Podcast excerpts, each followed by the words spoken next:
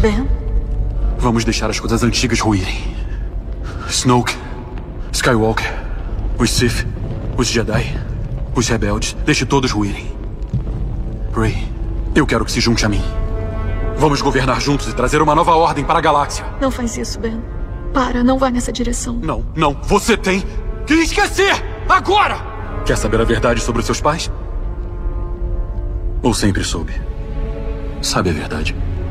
Diga. Não eram especiais. Eram catadores de lixo nojentos que a venderam para comprar bebida. Estão mortos numa vala comum no deserto em Jakku. Você não tem lugar na história. Veio do nada. Não é nada. Mas não para mim.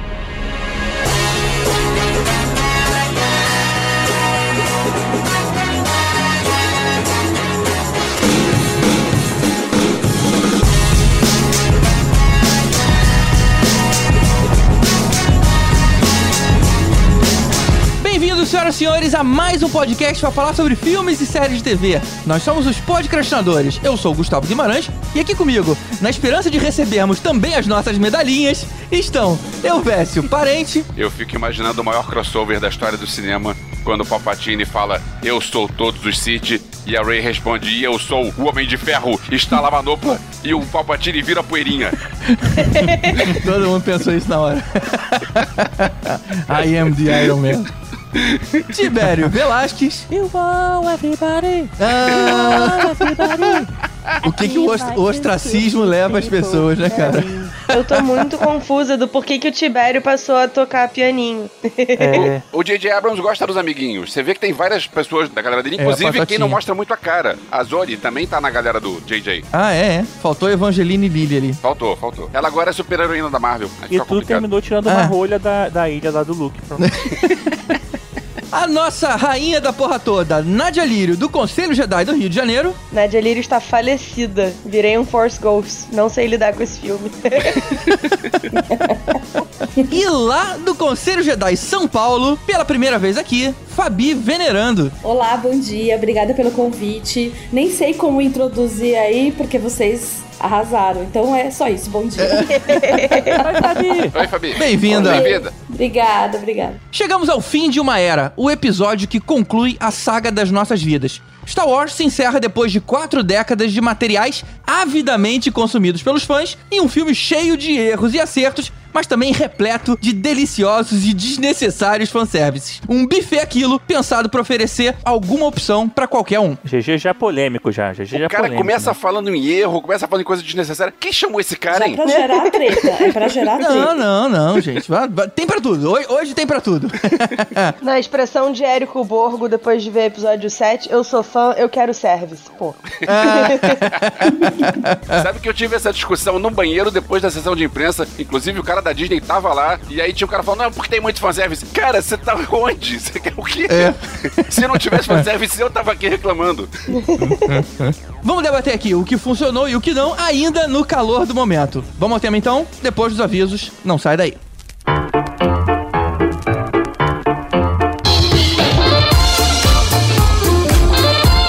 Chegamos ao fim de mais uma temporada do Podcrastinadores. Com esse, foram 57 episódios em 2019, muito mais do que nos anos anteriores.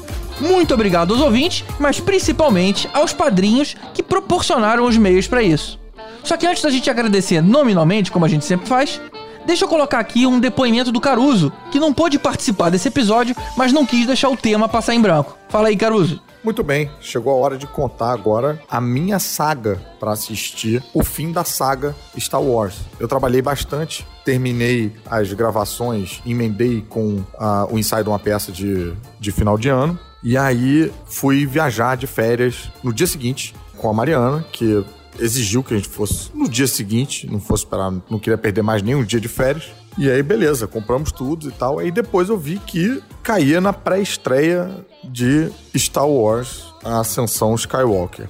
Como eu não queria ser o último a ver, sabia que eu ia sofrer com os spoilers e tal, com tudo marcado para vir para Búzios, eu procurei algum cinema que tivesse passando Ascensão Skywalker em Búzios. Obviamente não tinha. Tinha em Cabo Frio. Então o que, que eu fiz? Eu vim para Búzios, cheguei no hotel, botei as coisas aqui e tal, pegamos uma piscininha e tal. E aí, de noite, peguei o carro e fui para Cabo Frio assistir o último capítulo da saga Skywalker no cinema Parque Lagos, em Cabo Frio. Para minha surpresa, assim que eu estou lá na fila para trocar o ingresso, eu encontro um ouvinte dos podcastinadores que veio me cumprimentar, dizer que era ouvinte, ficou. Ele estava claramente nervoso com a minha presença ali, porque parecia que era uma falha na Matrix eu estar ali. Ele estava me olhando com a cara como se fosse um dos alienígenas que saiu da tela do cinema para a sala dele lá. O tempo todo ele estava falando comigo, mas ao mesmo tempo com a cara de: o que você tá fazendo aqui? E aí vimos o filme numa,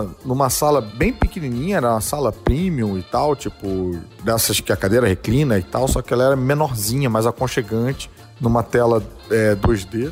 Gostei muito do filme. Eu tive uma sensação de que o início do filme é um, foi, me pareceu um pouco acelerado e um pouco menos grandioso do que eu gostaria. Parecia meio editado às pressas, assim. Mas aí essa grandiosidade que eu tava esperando veio no final, com toda a pompa, vários fanservices que me agradaram.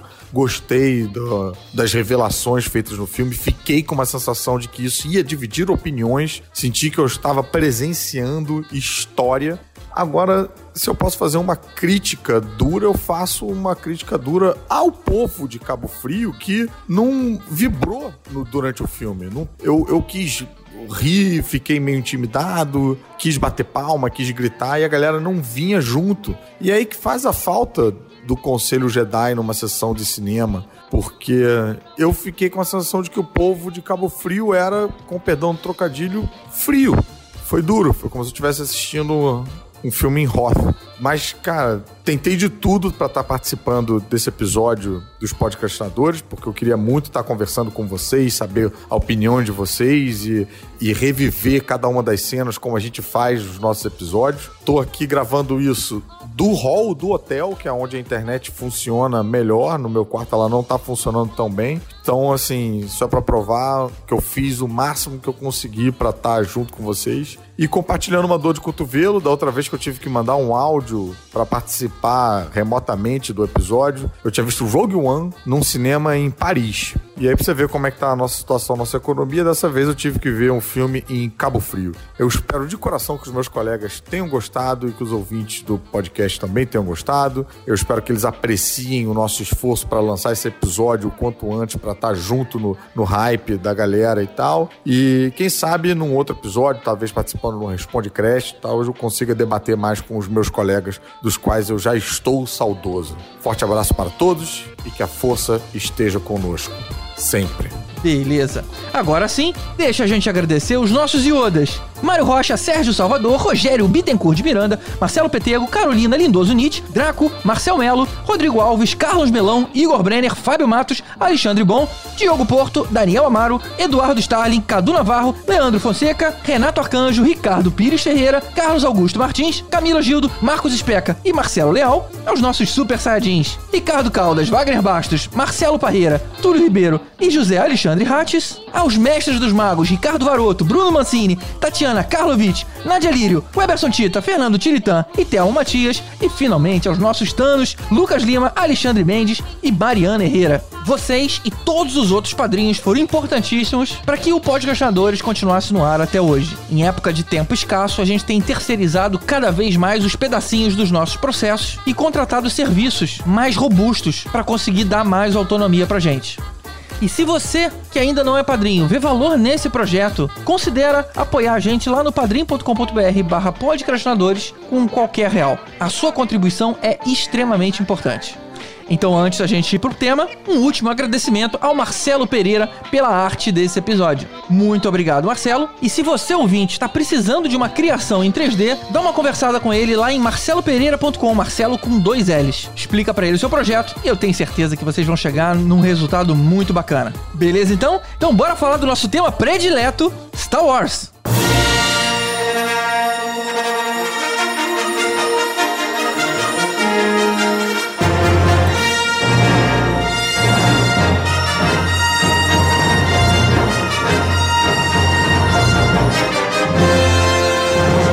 Se você é fã de Star Wars, certamente foi assistir o filme com aquele sentimento de ninguém solta a mão de ninguém. Todo mundo tava tenso por conta da importância que tava pra acontecer ali no cinema. E também todo mundo entende o quão difícil é terminar uma trilogia, ainda mais uma que fecha uma saga inteira depois de 42 anos e que se tornou uma das produções mais apaixonantes da história do cinema. Pra piorar, a gente ainda teve esses dois últimos filmes bem conturbados que dividiram os fãs. Quem gostou do 7 não gostou do 8 e vice-versa. Então todo mundo tava se perguntando pra que caminho a Disney ia seguir. Eu gostei do 7 e gostei do 8. Eu também gostei. Eu também. Eu também. Eu também, mas somos poucos. Peraí, você não, Elvis, porque eu fui o único que defendi o 8 ali no, Eu no- defendi no nosso o 8 episódio ao também. vivo. Eu tava lá no palco, no cinema, no meio de todo mundo. Então, pra quem não sabe, a gente foi assistir o filme é, antes, a gente fez aí um painel de debate antes do filme começar. E eu ali era o único que tava com a bandeirinha do 8 defendendo os bons momentos, que eu sei que é um, é um filme também Mas que o tem 8 seus é legal, problemas. só, ele não, só não é o melhor, ué. Assim, tem... Não, menos- não, não é o melhor. não é Então, não, aí mas- você. Há qual o momento. Tá, pra média pode ser. Mas assim, qual o momento mais bonito do filme? Pra mim não é do 8, assim. Aí pra você é do 8, beleza, mas não é porque isso. Não é questão Não, de não. defender, é questão de não achar ele superior aos outros, pelo menos pra mim. tá bom, tá bom. Vamos seguir pro 9, que é o que importa. Agora, eu achei você falando de importância. Engraçado que pra mim a sensação, quando eu vi o episódio 3, eu tinha uma sensação de importância maior pra aquela saga, sabe? Porque eu acho que assim, essa saga, apesar de fechar aí todo o ciclo Skywalker e tudo mais, ela meio que foi veio depois, assim, é uma nova galera tal, assim, é importante, mas não achei tão importante quanto o que era a criação de tudo que a gente via lá no- nos anos 80, entendeu? Então acho que a importância do 3 na época, pra mim, foi maior do que tá sendo dessa saga agora. Mas pra mim. Bom, uma coisa que eu vi algumas vezes é, ao vivo depois da sessão, eu vi em discussão de WhatsApp, discussão de Telegram, discussão de Facebook. Algumas eu participei, outras eu só ouvi ou li. Mas tem uma coisa que a gente precisa levar em conta: isso é uma saga que é uma vida inteira, sabe? O primeiro filme é de 42 anos atrás, aqui no Brasil foi 41 anos atrás, sabe? Eu tenho 48, eu vivi isso a minha vida inteira. Eu vivi esses filmes, e não é só, são 11 filmes, 11 longa-metragens. Tem aí as pessoas que leram livros e que leram os quadrinhos e que é, viram séries de desenho animado e que tem algumas pessoas que até vão para os Estados Unidos para ver Mandalorian. Não é o nosso caso, porque afinal a gente não, Não faz isso? não faz isso, não né? compactua? É, mas é, é um universo muito grande e você precisa pensar em tudo isso. Então eu li um monte de comentários de gente reclamando de coisas assim, coisas que eu não, não concordo, mas eu entendo. Porque, tipo, a gente ano que vem vai ter o filme da Mulher Maravilha, vai ter o filme da Viúva Negra, que são filmes de personagens que a gente já viu antes aqui, e a gente já viu as atrizes fazendo esses personagens, mas não é a mesma coisa, porque não é um negócio que a gente vive isso há tanto tempo de uma maneira. E a base disso é o cinema, a base disso não é um quadrinho um livro, algo que veio antes. Não, isso começou no cinema. Então eu entendo o, a paixão que as pessoas têm em volta disso. É uma situação meio complexa da gente analisar. Eu acho que a diferença entre Star Wars e qualquer outro fandom desses grandões e tal, inclusive Mulher Maravilha, Batman, o que seja, é que Star Wars é uma história só, né? Em tese, pelo menos. Enquanto Mulher Maravilha, Batman, etc., já tiveram vários outros arcos, vários reboots e tal. Então a galera tá mais acostumada com mudar tudo ou não mudar nada ou whatever. Enquanto Star Wars, a gente tá esperando o fim dessa história há 40 anos, né? Acho que é esse que é o grande, a grande diferença. O problema da, da nossa geração, eu não sei se todos têm a minha idade, provavelmente sim, ou até mais, brincadeira, O Everest tem muito mais, não liga não. é que a gente tem uma expectativa, né? A gente fica naquela expectativa justamente por causa do tempo, da espera. Pô, vai concluir, vamos concluir de uma forma bacana. Mas a gente também não pode esquecer que não é mais nosso, passou. E a Disney quer acertar, óbvio. Eles não vão errar porque vai perder grana. Então, é, eles estão tentando, eles estão tentando. Tá errando? Sim, em alguns momentos. Embora eu seja super assim, eu vou no cinema pra me divertir. Eu pouco critico as coisas assim que eu vou ver no cinema. Então eu acho que essa nova até da trilogia, eu particularmente não gosto muito do episódio 1 e nem do 2. Eu gosto do muito do não. 3. Não, do 3 eu gosto, porque eu gosto do Darth Vader. E o 3 deu uma emoção diferente, assim. Hum. Então eu vejo que a Disney tá tentando acertar pra pegar essa geração que não é mais a nossa, né? Porque é o que vai manter Star Wars. Nós mantemos, sim, mas daqui pra frente tem que pegar essa nova geração. Então eles estão tentando trazer uma outra linguagem, sei lá, trazer um, um outro clima. Não sei se essa conclusão realmente é, serviu pra nós. Eles nunca vão concluir, né? Nunca Que vai. bom, que bom, que Vai, gente, concluir. vai. Agora vai começar uma coisa nova, uma coisa, uma coisa do zero. Não, sem essa galera dizendo, ah, isso eu conheço mais que você. Não, cara. Agora É. vai todo mundo partir igual. Eu que eu GG, imagino, né? GG, sempre vai ter um chato pra dizer que sabe mais que os outros. Ah, sempre, sempre. Todo mundo vai partir do mesmo ponto, cara. não, essa porque é, aí se essa é a for pra ideia. República Velha, nego vai querer comparar com o que já teve de República Velha. Se for Sim. pra não sei aonde, nego vai comparar também. Sempre vai ter um chato. Star Wars é mantido por fã chato. Eu sou fã de verdade. É, eu sou fã de verdade. É. Só é fã de verdade quem viu no cinema. É, isso mesmo. Palhaçadas sempre vão ter. Eu vou falar isso pro meu filho, por exemplo, quando ele fala Star Wars, eu falo, tu viu no, no cinema? Eu vi.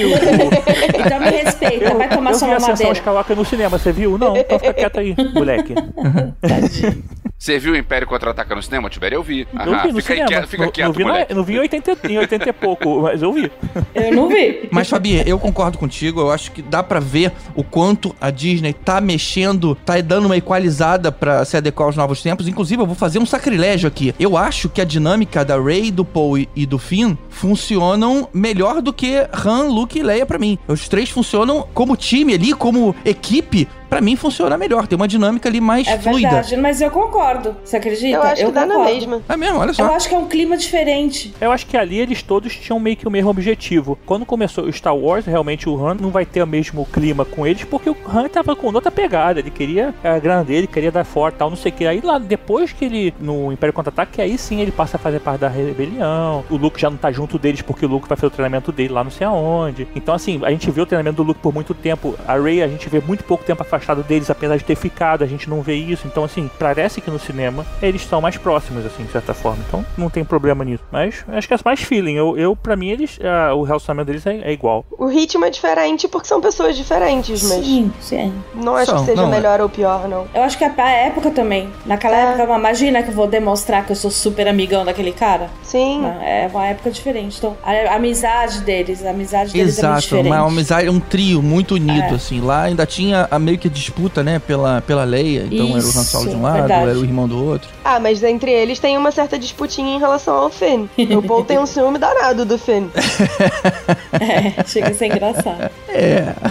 E normal, gente, toda amizade tem um certo ciúminho, assim. Tipo, Tem, ah, lógico. Fulano gosta ciumenta. mais do Beltrano do que de mim. Normal. Sim. Todo grupo de amigo tem isso. Ainda mais num trisal, né? É, pois é. Ei! é um pentagrama do amor. Então bora pro filme.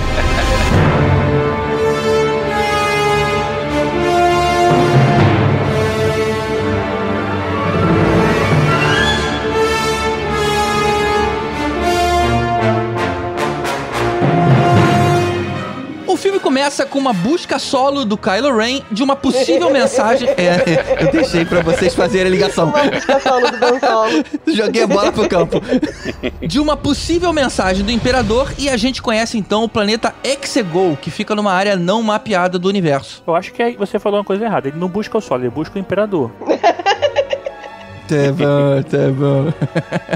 E aí, vocês não acharam? Aquela hora que ele chega lá, tem aquele bando de, de clone do Snoke, nos, nos, uns vidros meio esquisitos. Eu achei estranho aquele, Eu aquele queria visual falar ali. bastante disso, mas eu vou ter que abrir aqui um rapidinho, entre parênteses, um bloco de quadrinhos. Que malha Ah, meu bloco Deus, de fala. quadrinho. Quando eu vi essa série inicial, eu não sei se vocês já conheceram, na década de 90 saiu uma série chamada Império do Mal, lá fora saiu como Dark Empire. Eu li. E por acaso foi escrito pelo Tom Witt, né, eu acho que chama assim, e o Ken Kennedy desenhando. E eles, por acaso, foram um dos caras que me introduziram a quadrinha adulta, assim, na época com Guerra de Luz e Trevas, mas nada a ver. Mas voltando. E aí, essa história é que o Imperador não morreu no Retorno de Jedi e ele eh, faz clones dele mesmo pra poder assumir esses corpos. Então, assim, mesmo que ele morra, ele tem sempre um corpo a assumir. O Luke vê isso uma oportunidade até de aprendizado, se une ao Imperador e quem na verdade salva o mundo todo no final é a Leia. Nisso, no meio da história, tem um- uns equipamentos que eles chamam de devastadores de mundo, que são umas naves que parecem até inclusive com aquele quadradão que o Kylo Ren chega lá no início. E ele também tem uma armada gigantesca que estava escondida aí em algum canto da galáxia. Cara, me lembrou muito essa parte do filme. Então, pelo que você tá falando, aquilo ali não são clones, né? São tipo corpos eh, reserva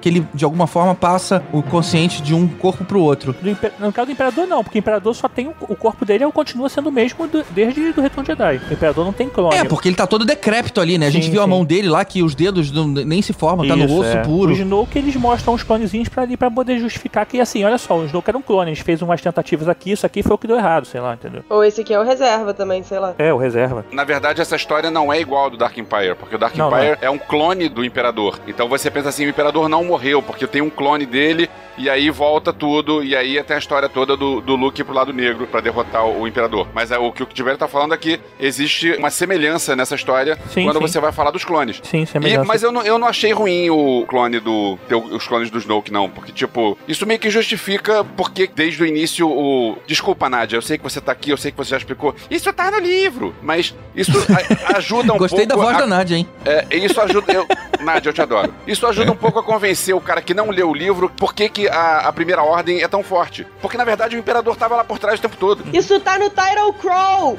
Não tá nem no livro.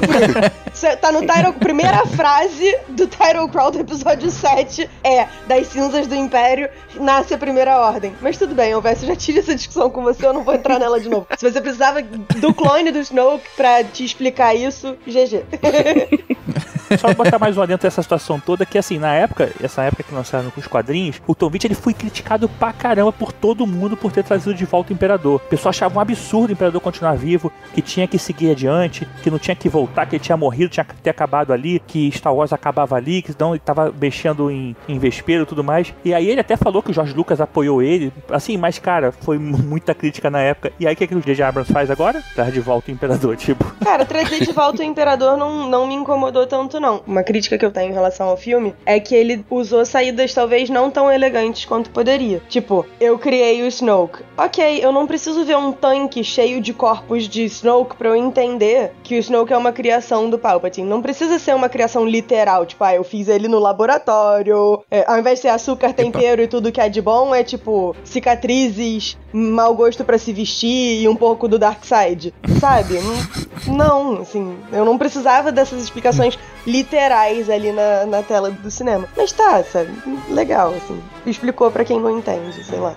Eu acho que o, esse lance dele criar o Snoke é justamente uma tentativa dele criar alguém, um, um ser, ou um corpo, sei lá, que possa. Isso é uma coisa da minha cabeça, tá? Aham. Que possa transmitir aquela energia que ele viu, que ele, que ele conseguiu do, da Rey e do, e do Kylo Ren, que ele percebeu que, pô. Deles eu consigo. Agora, das tentativas anteriores eu não consegui. Pra ele poder se manter vivo e tal. Se você quer saber a verdade, na primeira vez eu nem reparei no tanque com os clones. Eu tava tão em êxtase que eu tava Caramba. vendo o filme Parada passa na, na cara. na, na cara. E depois eu falei, caraca, eu dormi e não percebi, não é possível. O que aconteceu? É porque é um tanque amarelo, o Snoke tem a pele amarelada, tá sempre vestido com um hobby É, amarelo, aí a gente não vê. Mas como eu não tinha esse conhecimento prévio, eu fiquei na dúvida, porque pra mim aquilo ali, eles podiam ser realmente clones. E clone não é, é, Você cria pessoas novas e vão desenvolvendo personalidades diferentes. Não significa que vai ser ele e vai ter uma troca de inconsciente, né? Mas É. já entendi que não, não é assim. Fico a explicação de vocês. É, eu acho que a fala do Palpatine de que ele foi todas as vozes na cabeça do Ben Solo também explica um pouco isso, assim, tipo, da questão dele controlar o Snoke, né? Tipo, se ele foi todas as vozes e se o Snoke manipulou ele desde o começo, então na verdade ele tava manipulando o Snoke. Eu achei legal mostrar ali os acólitos do Palpatine. Achei maneiro mostrar esse lado que a gente só vê no universo expandido, assim. a gente não, nunca tinha é, mostrado muito disso no- nos filmes, né? Eu achei bem legal É. esse, esse planeta Sith e tal. Tudo bem, Verdade. mais um planeta Sith, né? Não- talvez não precisasse. Mas Vocês sabiam que o planeta da primeira cena, aquela cena do Kylo Ren matando geral e tal, é Mustafar? aquela Não. que ele usa, pra, que ele usa É. pra pegar o, o rastreador, Aham, saiu no dicionário Ah, visual, foi. postaram no Twitter, tá no dicionário visual. Eu achei bem bizarro, porque assim, pelo menos Nossa. tudo bem, é um planeta, pode ter vários ambientes, sei lá. Mas é muito diferente do que a gente tá acostumado quando a gente pensa em Mustafar, né? Tipo, É. não, Sim. não tem lava saindo pelo chão e tal. E tipo, se vai mostrar Exatamente. Mustafar pra pegar um negócio que era do Vader, por que não tá no castelo do Vader, sabe? Star Wars é curioso porque cada planeta só tem um tipo de- ecossistema, de, né? Um ecossistema, né? É. Não, mas é que ali, ali é o seguinte, a maré tava baixa, então a lava não tava naquele ponto naquela hora. Ah, entendi. Bora, gente, bora seguir o filme então. Não, não, calma aí, calma aí rapidinho. Agora, e o que vocês acharam do Imperador conjurar aquela armada inteira de milhares de Star Destroyers do nada ali, assim, meio estavam escondidos debaixo d'água, sei lá. Isso eu É, achei um negócio maneiro. daquele não se faz de uma hora pra outra, né, cara? Ah, mas Ele passaram realmente 30 devia- anos, né? Eu curti pra caramba. Eu achei maneiro, mas na hora tu fica assim, tu tem que forçar um pouquinho pra acreditar, pra levar aquilo a sério. Não, a né? minha Sei lá. dúvida é, as pessoas que, tipo, trabalham nesses Star Destroyers, el- elas estavam enterradas no gelo junto com a armada? É, isso, eu também, Como tive, é que a eu também galera tive essa dúvida. embarcou? Eles são zumbis? Isso, eu fiquei pensando isso também. Os Sith Troopers, eles são clones? Quem são essas, esses Sith Troopers, sabe? Aqueles Troopers vermelhos. Quem Não são? De idea. onde vem? O que eles comem? Eles exatamente, o que eles comem, principalmente. A gente sabe também que o Papatini hoje em dia também come, porque, né, ele tem a Rey e tal. Quer dizer, isso aí é- esquece, não é. Pesadão, Mas o- pesadão. Mas o- os Sith Troopers, assim, eu, eu fiquei, cara, legal, mas assim, eu vou ter que começar a criar informação na minha cabeça até sair algum livro, ou gibi, qualquer coisa que conte, porque pra mim é tudo clone, sabe? Tipo, também os Sith Troopers, porque é muita gente ali, muita gente. Vamos aceitar que é, por enquanto. É uma explicação boa. Já foi usado isso no passado mesmo, podemos fazer de novo. Então vamos lá. O Imperador seduz aí o Kylo Ren, né? Com a armada How are you gigantesca. doing? E nos outros núcleos, a gente tem o Paul e o Finn atrás da informação de um espião. E a gente tem a Rey em treinamento lá de parkour com a Leia. ok. Falar na, na informação do espião. Vocês acharam o Tyrell Crow legal? Eu achei tão bizarro. Os mortos falam. Funcionou. Que? Pra mim É, funcionou. tipo, eles quiseram fazer um climinha no, no Tyrell Crow, que na verdade devia ser explicativo, né? Sei lá. É, eu achei, sei lá, me... eu achei um pouco fora do comum pra Star Wars, sabe? Tipo, fora do, do normal É, do Tyrell Crow. não me incomodou, não. E as cenas que usaram a Leia, funcionou pra vocês? Ah, funcionou. Aquilo ficou me, ficou me incomodando um pouquinho. Talvez porque eu já sabia, né? É. Que não foi refilmado. Era imagem de arquivo. E toda hora tinha alguém de costas pra tentar justificar uma cena. Toda hora não tava sei, costa, né? Fazendo a mesma coisa, né? Isso atraiu minha atenção mais do que devia. Me, me tirou um pouco do- da história naquele momento. É, mas eu acho que eles não tinham opção, né? Tipo, não dá pra não botar a Leia nesse filme. Não dá pra recast a Carrie Fisher. Tipo, simplesmente não tem como. Depende, a gente tava falando que tinham zumbis naqueles negócios, então por que não chamar a Hum. Carrie Fisher? Tem Ah, eu zumbi? vai Não, pesadinho, hein? Too soon, too soon. Não. Pesadaço. É, too soon. Too sensitive. O que é importante trazer a Carrie de volta é que esse era pra ser o filme da Leia, né? A gente sabe que a trilogia, essa trilogia de agora, a sequel, foi mapeada pra ser, tipo, centrada no Han, depois no Luke e finalizar com a Leia. Assim, é, pelo menos a, a impressão que eu tenho era de que o papel da Leia era o papel que o Han acabou tendo que fazer. Então, não dava pra não ter ela e não ter o envolvimento dela nessa cena no- na redenção do Ben Solo, que a gente fala mais pra frente, porque era a pessoa com quem ele tinha mais apego, né? É a- o pai que ele não consegue matar e tal. Então não tinha como não trazer a Leia de volta. Eu achei que a participação dela foi até maior do que eu esperava. Eu achei É, que ela eu fosse também. aparecer um minutinho ali, pá. Me surpreendeu muito mostrar o corpo dela ali, coberto. Isso me surpreendeu. Eu não achei É. que fosse ter isso. Eu fiquei meio assim, caraca, eles fizeram, né? De alguma forma ela morrendo ali e tal. Então isso me deixou meio assim, uh, nossa, fiquei um pouco chocada e chorei horrores, obviamente. Ai, todo mundo, né? Acho que não teve um olho seco. É, foi tenso. Esse filme foi complicado pelo fato de a gente saber que a Carrie Fisher veio a falecer recentemente e tal, não sei o que. Então, assim, tudo foi bem pior, né? Assim, durante o É, filme. muito. Eu só queria voltar um pouquinho, a gente tá falando desse início, aquela cena do Paul fugindo em light speed, caralho, bicho, foi muito Pô, maneiro muito aquilo, legal. cara. Ele cara. Aquilo é fazendo, muito fazendo vários saltos e quase destruindo a nave junto. Foi muito legal. ele dava, fazia um salto e os TIE Fighters saltavam com ele, coisa que a gente também não costuma muito ver, porque É. os TIE Fighters sempre voam perto de uma base. Então, assim, foi muito maneiro. Foi tipo, eu me senti como até o Star Trek, quando teve aquela perseguição em Light Speed também, que o cara sai de dobra e não sei o quê. Eu lembrei de Battlestar Galactica, aquele, aquele episódio 33. Eu nunca vi Star Também, Trek. né? Opa, forma. Só eu lembrei de Guardiões da Galáxia. Porra, calma aí, vamos decidir quem a gente lembra da mesma coisa.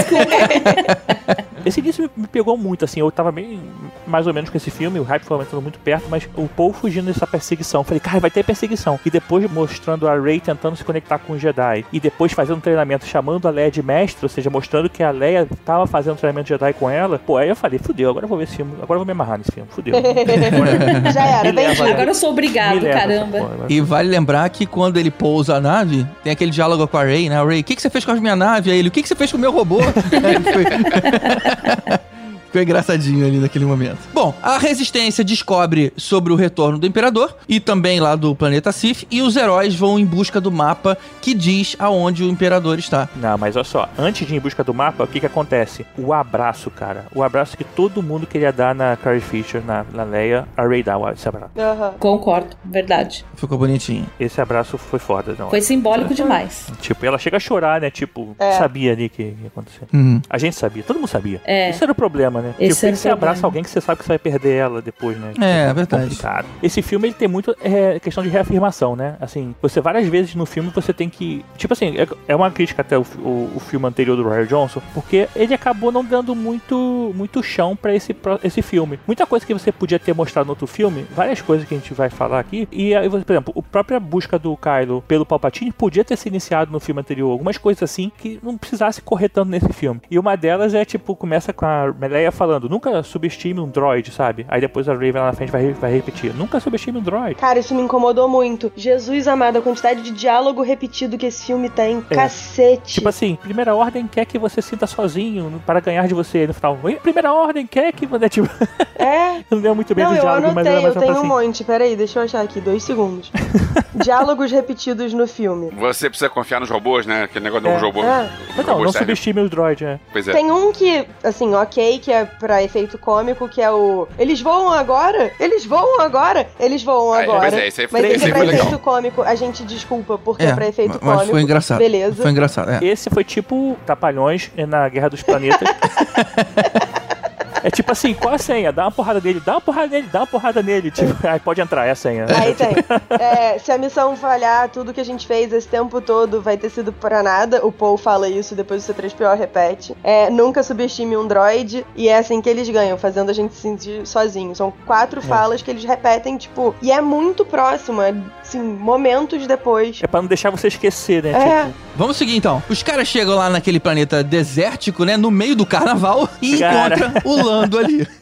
Detalhe que são 42 anos que o, o C3PO fala que são cada 42 anos É um acontece a festival festa. que acontece Isso a cada 42 anos. Seria. algumas bonitinho. pessoas acham que é uma homenagem à, à data do primeiro filme pro último filme, que é de 77 até 2019. Mas na verdade é uma homenagem ao, ao Mochileiro das Galáxias, né? 42 é a resposta do universo. Não, não. Não, a, a referência é interna. É, É, você está errado. É. Aqui eu tô errado, ok. Quando eu vi o 42 ali, eu não associei, não. Agora você falando, é verdade. 42 Legal. anos. O que, aconteceu 42 É, anos atrás? Começou a saga. É, muito bom. É uma festa que acontece a cada 42 anos. ah, então bom. quando começou a saga, em 77 tava tendo aquela mesma festa, entendi. Isso. Legal. Exatamente. Teve, ó, teve a mesma carnaval, é. Bom, aí tem aquela cena do Kylo e da Rey se falando mentalmente, e aí ele pega o colar dela, e agora ele sabe aonde ela tá. Muito legal, hein? Aquele contato físico dele pegando o negócio do outro lado, ainda não tinha acontecido. Nossa, na hora que aconteceu isso, eu falei, ferrou, agora já era. É. Agora ele vai conseguir a distância. Uma, um telefonema nunca foi tão próximo.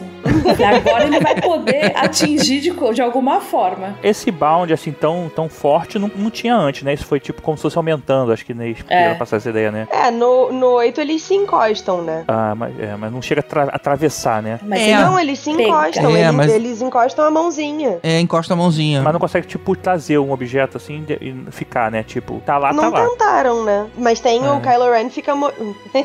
o Kylo Ren fica molhadinho depois de falar com a Rey.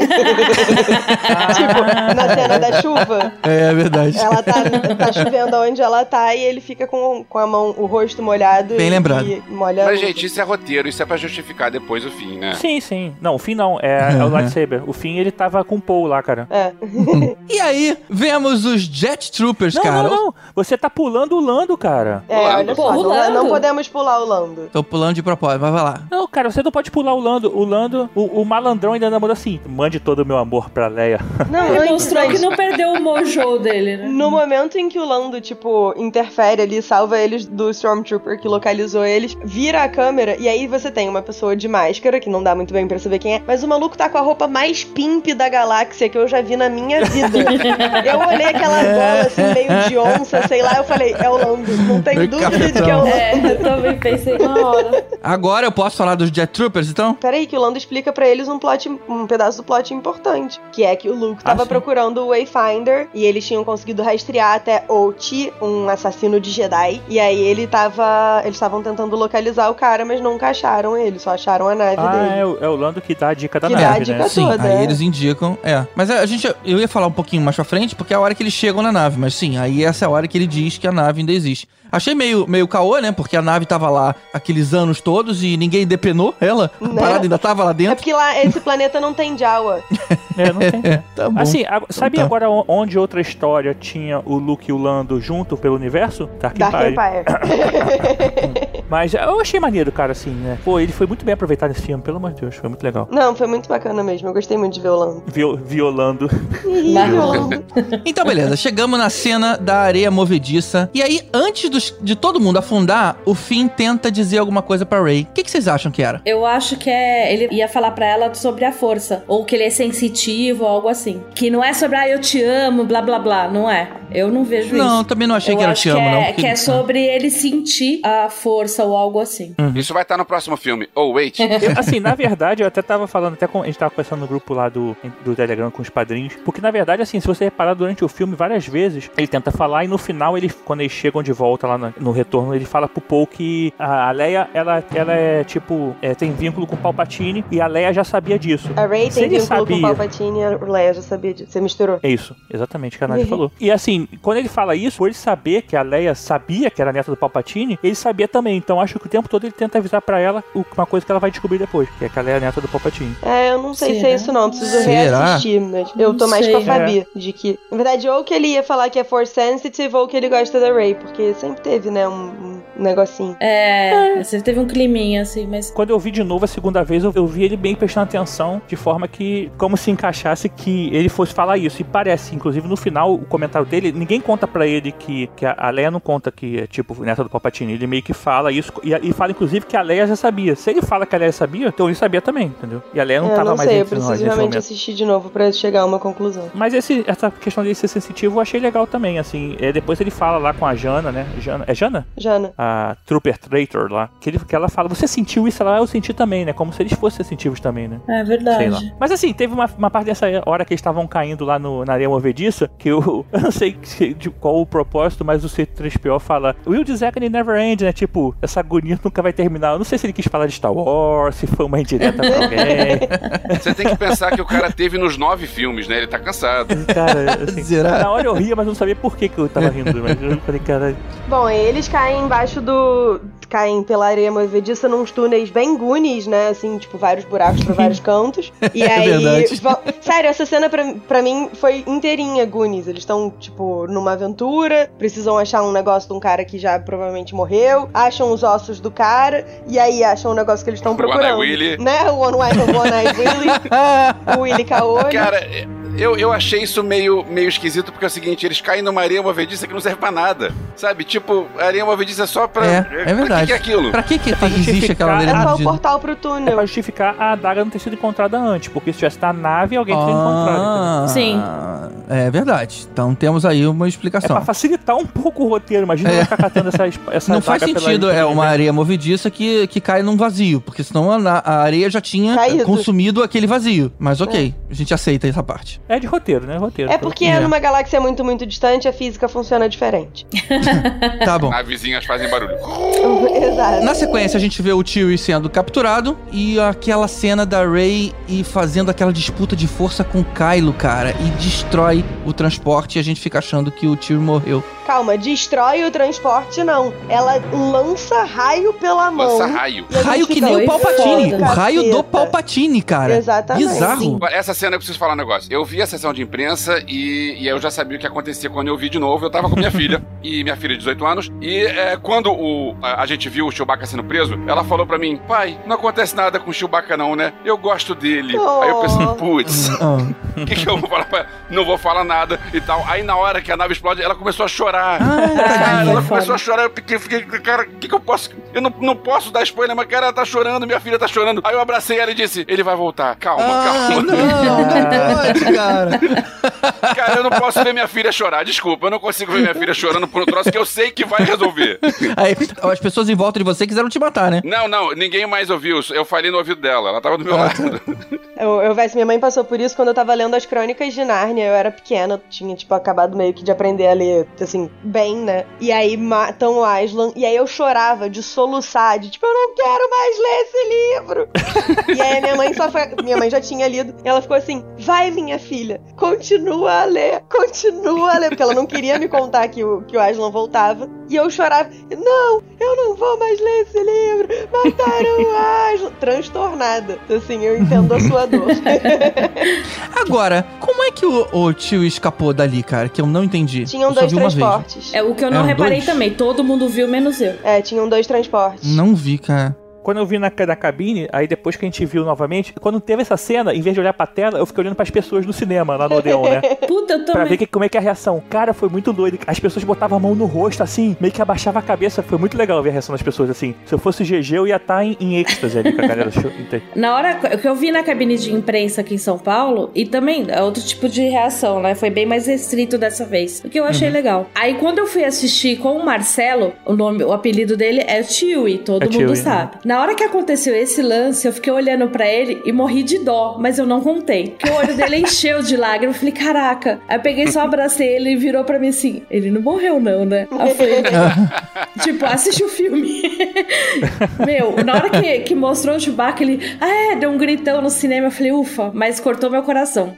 Foi tenso demais. Aqueles segundos ali entre mostrar que ele tinha morrido e, e mostrar ele na nave foi foda. Sim. Mas se você ver, na hora que eles mostram os transportes, a primeira vez que o Tio tá entrando, tem dois. É uma cena, deve demorar um segundo em tela e depois não mostra de novo. É, muito, É muito verdade. rapidinho mesmo. Essa questão do raio da Rey que eu achei meio estranha. Umas coisas que eu não gosto na saga, que às vezes eles fazem isso, é dar a entender que só agora a família Palpatine solta raio, sabe? Porque aí ela soltou raio, então ela, aí vai parecer que assim, só quem é Palpatine solta raio. Não mostra, eles não costumam mostrar outras pessoas fazendo a mesma coisa, sabe? Só Skywalker é poderoso, só o Palpatine solta raio. Eu acho que às vezes eles erram um pouco, sei lá. Mas é só uma. É, é. Ah, não concordo, não. Tipo, eu entendo a lógica de. Porque o Kylo Ren depois encontra com ela em Kijimi, né? Quando estão fazendo o Force Bond. E aí ele fala: Não, eu tava te provocando porque eu precisava ver, eu precisava conferir se era verdade. Eu fiquei assim, cara, mas por que que você acha que só dela ser Palpatine ela saberia soltar raio pela mão, sabe? Exatamente isso que eu tô falando. Ela nunca É nem depois treinou um isso. pessoal elveciando aí, falando, ah, tem que ler livro pra entender as paradas, porque você fala que outras pessoas podem soltar raio. Não, só tem duas pessoas que soltam raio nos filmes. É, mas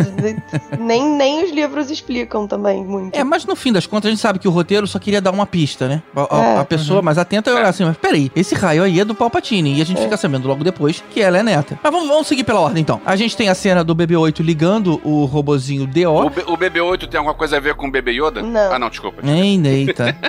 É, ou seja, mais um bonequinho pra, pra ser vendido, né? O robozinho. Que fala, finalmente um que fala, pequenininho que fala. Inclusive, a voz é o J.J. Abrams. É, verdade. Sabia, não. Voz do J.J. Abrams. é. Agora, eu só fiquei meio chateado porque é mais um robozinho na história, eu entendo mercadologicamente o motivo, mas, cara, o R2D2 ele ficou muito apagado nesse filme, muito, muito. Verdade. Parecia que a, a preocupação era criar mais novos do que valorizar os antigos, sabe? Podia ser ele ali junto, já que o Mas é C3PO porque também também, tava ali. uma das coisas que a gente sempre falou é: caralho, o R2D2 viu essa merda toda acontecer e não fala nada. Que desgraçado.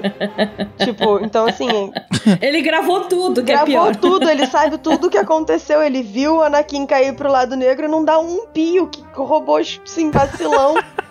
Tudo bem, eu entendo que X9 não é, não é uma parada legal, mas. É, mas pelo menos dessa vez ele não tá lá, É, né? ele ficou com a Leia, né? Aí, Eu acho que vem aquela história também do novo indo, é, tomando a, a vez do, do que já foi. Eu, É, eu a assim. substituição, né? É isso, é. É, pode Aí ser eu também. amei que pode deram mais também. protagonismo pro C3PO, tadinho. Deixa o Ah, C3PO. puta, foi The foda. Shiny Guy, ele merece. Ele é sensacional.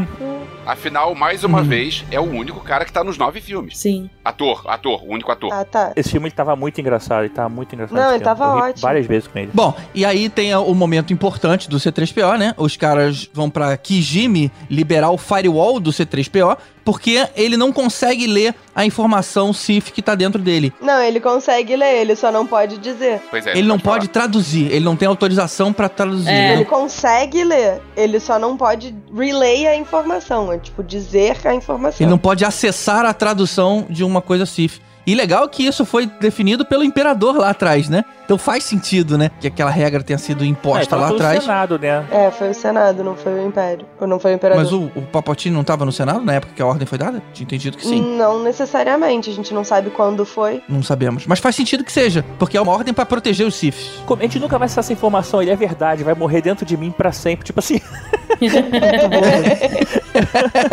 Como Até assim, porque tá não dá uma importância, né?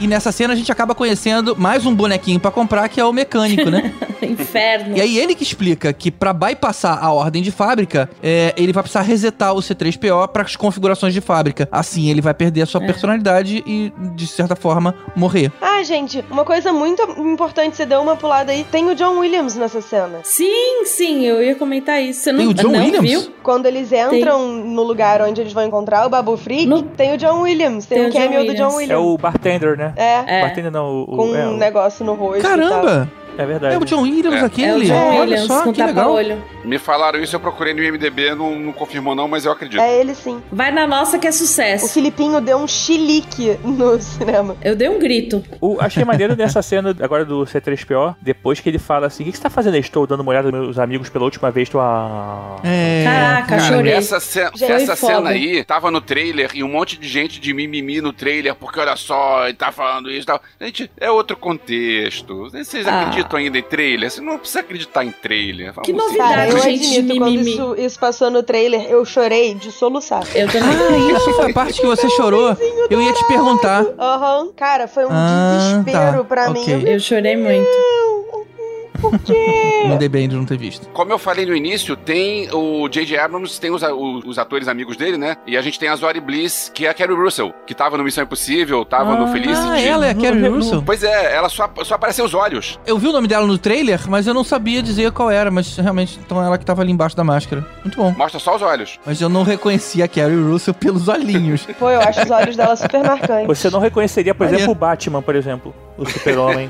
e é maneiro que também ela acaba dando um passado pro Paul aí que a gente que não conhecia também, né? Então. É, verdade. Mas é um personagem maneiro, inclusive rola uns, tem uma troca de olhares no fim do filme entre ela e o Paul que é muito boa. tipo, ah, e agora? Sim? Será? Não, não, sai fora. Tá, beleza, tchau. Não, a gente percebe pela, pelo papo que ela ainda gosta dele, né? Sim, É. sim. Tem umas coisas que eu achei legal assim no filme terem colocado, e essa foi uma delas, mostrar a primeira ordem sequestrando as crianças. É, e ela fala pra levar pra poder justificar todo o fim, toda a Diana lá na, na frente, e toda essa galera que nego fala: ah, por que, que a primeira ordem tem tanta gente? Se não tinha ninguém. Eles sequestravam as crianças, levavam as crianças não é, eram adotadas pela primeira ordem e se tornavam soldados. Então, tipo, e mostra a cena do filme como é que eles recrutavam as pessoas. É, isso é bem legal. Bom, e aí a gente tem a Ray percebendo que o tio tá vivo, finalmente, pra alivio de todo mundo. E a gente descobre que o Hux é o traidor que ajuda os rebeldes. Hum, não sei se gostei disso. Gente, eu achei isso ótimo. Explique, desenvolva. É, porque é ótimo. Ele lutou a vida inteira com um único propósito. E fora que ele tá junto do Adam Driver o tempo inteiro, cara.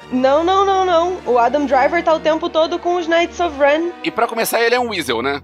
Mas isso não tem nada a ver com nada. Você respeita a família, tá? Lave essa boca antes de falar da família. Ó, Se você dá é, conscientemente é, munição pros rebeldes detonarem o lugar onde você trabalha, a chance de você morrer no processo é grande. Achei estranho, de repente, Mas aquilo. ele não tá nem aí, porque na verdade, se você pensar, assim, o contexto dos três filmes, né? Ele e o Kylo Ren estão o tempo todo se porrando enquanto o Snoke tá vivo. Verdade. Tipo, quando eles não conseguem pegar os planos. Na abertura lá do episódio 7, o Kylo Ren fala. O Hux diz que confia muito na, na equipe dele, do de Stormtroopers e tal. O Kylo Ren, a primeira coisa que ele fala é: talvez fosse melhor a gente ter clones, né? Tipo, sacaneando o programa, porque o, o Hux é responsável pelo programa de treinamento dos Troopers. Ele foi responsabilizado por isso quando ele é criança ainda. E aí ele tá o tempo todo brigando com o Kylo Ren pelo poder. Critica o Kylo Ren. Ah, ele não quis pegar o droid porque ele achou que só de ter a menina a gente ia conseguir o mapa. Ah, não sei o que. Eles estão o tempo todo ali numa rinhazinha. Aí o Kylo Ren mata o Snoke e se auto-intitula líder supremo. Quando o Hux acha que ele merece muito mais, porque ele tá ali há muito mais tempo que o Kylo Ren. Kylo Ren chega, sei lá, 10 anos, 6 anos antes de- dos filmes se passarem. Você tá justificando isso, o fato dele ter raiva do outro, o que eu acho perfeitamente plausível. O que eu acho que não faz muito, muito sentido é você dar formas de tudo ser destruído, inclusive você junto. Sim, porque o que, que ele vai fazer? Como é que ele vai lutar contra o Kylo Não Ren? vou arriscar minha vida, né? Ah, eu vou tomar a primeira ordem do Kylo Ren. Como? O maluco é literalmente o mais poderoso da galáxia. Tipo, não tem o que fazer. De certa forma, ele achava que, como a primeira ordem, ele conseguiria retomar depois. entendeu? Tipo, Sim. ah, isso é insignificante, eu só quero que eles derrubem Eu só o Kylo quero que Ren. ele tipo morra. assim, causem estrago o suficiente pra que as pessoas não acreditem que ele possa sair do Supremo, sei lá, alguma coisa É. assim, entendeu? E ele fala isso literalmente. Eu não me importo se a gente vai ganhar ou perder. Eu só importo que ele perca. Porque é isso. É isso, eu concordo. É um recalcadão. Amor não correspondido. Tipo, ah, ele não é tão fodão, por que ele só descobriu agora que eu sou traidor, sei lá? e aí ele morre logo depois. Pronto. É. Chegamos à hora do maior segredo do filme, né? Que é o Kylo dizendo pra Rey que ela é neta do Palpatine. A gente já tinha algumas pistas, né? Com o lance lá do raio e tudo mais. Mas eu gostei. Não, realmente não esperava por essa. Eu achei muito ruim. Não faz Eu o menor não sentido. Eu não esperava por essa. É a única coisa do filme que eu não gostei. Se você parar pra fazer a conta, o Palpatine morreu com 82 anos. A Rey nasceu 10 anos, 11 anos depois da morte do Palpatine. Quantos anos tem os pais da Rey? Não, mas a gente não poderia ter uns 30, não caberia? Não. Você já fez a conta, fala aí. Não, não faz sentido. Tipo, porque os pais da Rey que aparecem ali têm 30 anos. O cara teria que ter nascido quando o Palpatine já era imperador. E a gente ficou esse tempo todo sem saber que isso existia. Não, ele não poderia ter nascido quando o Palpatine estava imperador. Sim. É? É. Não. Sim. Se os caras que aparecem como os pais da Rey têm, tipo, 30 anos. Ah, tá, entendi. Os pais também seriam muito velhos pra, pra cena que aparece eles, né? é, Também. entendeu? Minha teoria, que eu tava sacaneando também, pessoal, é que é o seguinte: se você pensar bem, o Anakin também era Palpatine. Porque ele teve que ter um pai ali, né? Tipo, vamos combinar, né? Assim, mesmo que ele tenha sido gerado pela força, quem gerou ele também foi o pai, mesmo que não tenha sido presente. Então, ele, acho que assim, na verdade a gente tá falando da saga ao Palpatine. Esse negócio de Skywalker é caô. Todo mundo era Palpatine, só que aí ele levou o nome da mãe adiante porque ele não conheceu o pai dele. Polêmico. Polêmico. Mamilos. Não polêmico, agora eu vou ferrar tudo. E aí, assim, de certa forma, também tem um, um incesto aí nesse filme, que é quando o- a, a Ray beija o Kylo. Também Ah, olha igual só. o filme do. Tem um Ah, monte não. de gente que casa com prima por aí. Verdade. Eu acho que acontece é o seguinte: o filho dele, eu acho que não é um filho, tipo assim, não necessariamente ele transou com alguém e teve um filho, né? Ele pode ter injetado em alguém a, a força novamente, gerado o filho dele que iria substituir ele, já que não deu certo com o Anakin. Ele falou, ah, Não, vou fazer tranquilo, outro aqui, mas aí, sabe? não, tipo, como é que ele perde o controle sobre o filho dele? Tipo, entende? Tem um pedaço de Ele história muito faltando. Tá, mas o Anakin foi criado só pela Shmi lá na puta que pariu. Ele nem sabia quem era o Anakin. Então, Enfim. mas esse filho dele também pode ter sido criado assim por uma outra mulher, não sei onde. Eu só quero dizer que assim, no universo expandido, inclusive, no, no Legends, tá? No, Obrigada. Né, no Eu já ia te mandar corrigir. Ele tem várias concubinas, né? Porque Tem. tem necessidade como humano e uma delas tem um filho dele. Sim. E, e foge, né? Então, assim, vai que ele sabe disso, né? Não. E tenta achar o filho dele. Beleza, Então, o problema é que se é o filho humano ou se é outra coisa, tipo, eles vão ter que explicar, porque alguma coisa dessa conta não bate. A sensação que eu fiquei nesse filme foi de que, tipo, J.J. Abrams teve algumas tarefas, que são terminar a parada mais ou menos seguindo o núcleo central que a- a- o Story Group tinha definido e dar o jeito dele de tentar unificar o fandom. Então, assim, as pessoas não gostaram de Last Jedi porque não sei o que, então a gente muda isso. As pessoas ficaram chateadas com o episódio 7, 8 e 9 porque não é Legends, então vamos enfiar Legends nesse negócio. As pessoas não gostam de Raylo, então vamos matar o Ben Solo. Tudo ao mesmo tempo de uma vez só. Vamos fazer beijar pra quem gosta de Leiro e vamos fazer ele morrer pra quem não gosta Exatamente, de tipo, vamos agradar todo mundo. E aí o filme fica, tipo, inconsistente, assim, ficou um Frankenstein que não tá bem costuradinho, sabe? Mas tá, dane-se, é divertido, é Star Wars, a gente gosta, mas tem que assistir com o cérebro um pouco desligado, assim. Tibério, obrigado por essa informação. Eu lembro que teve um monte de gente comentando, mas o imperador não tinha família e tal. E eu lembrava de alguma coisa que eu li ou alguma coisa que alguém me falou, isso no- na época dos anos 90, na época que eu lia os livros do,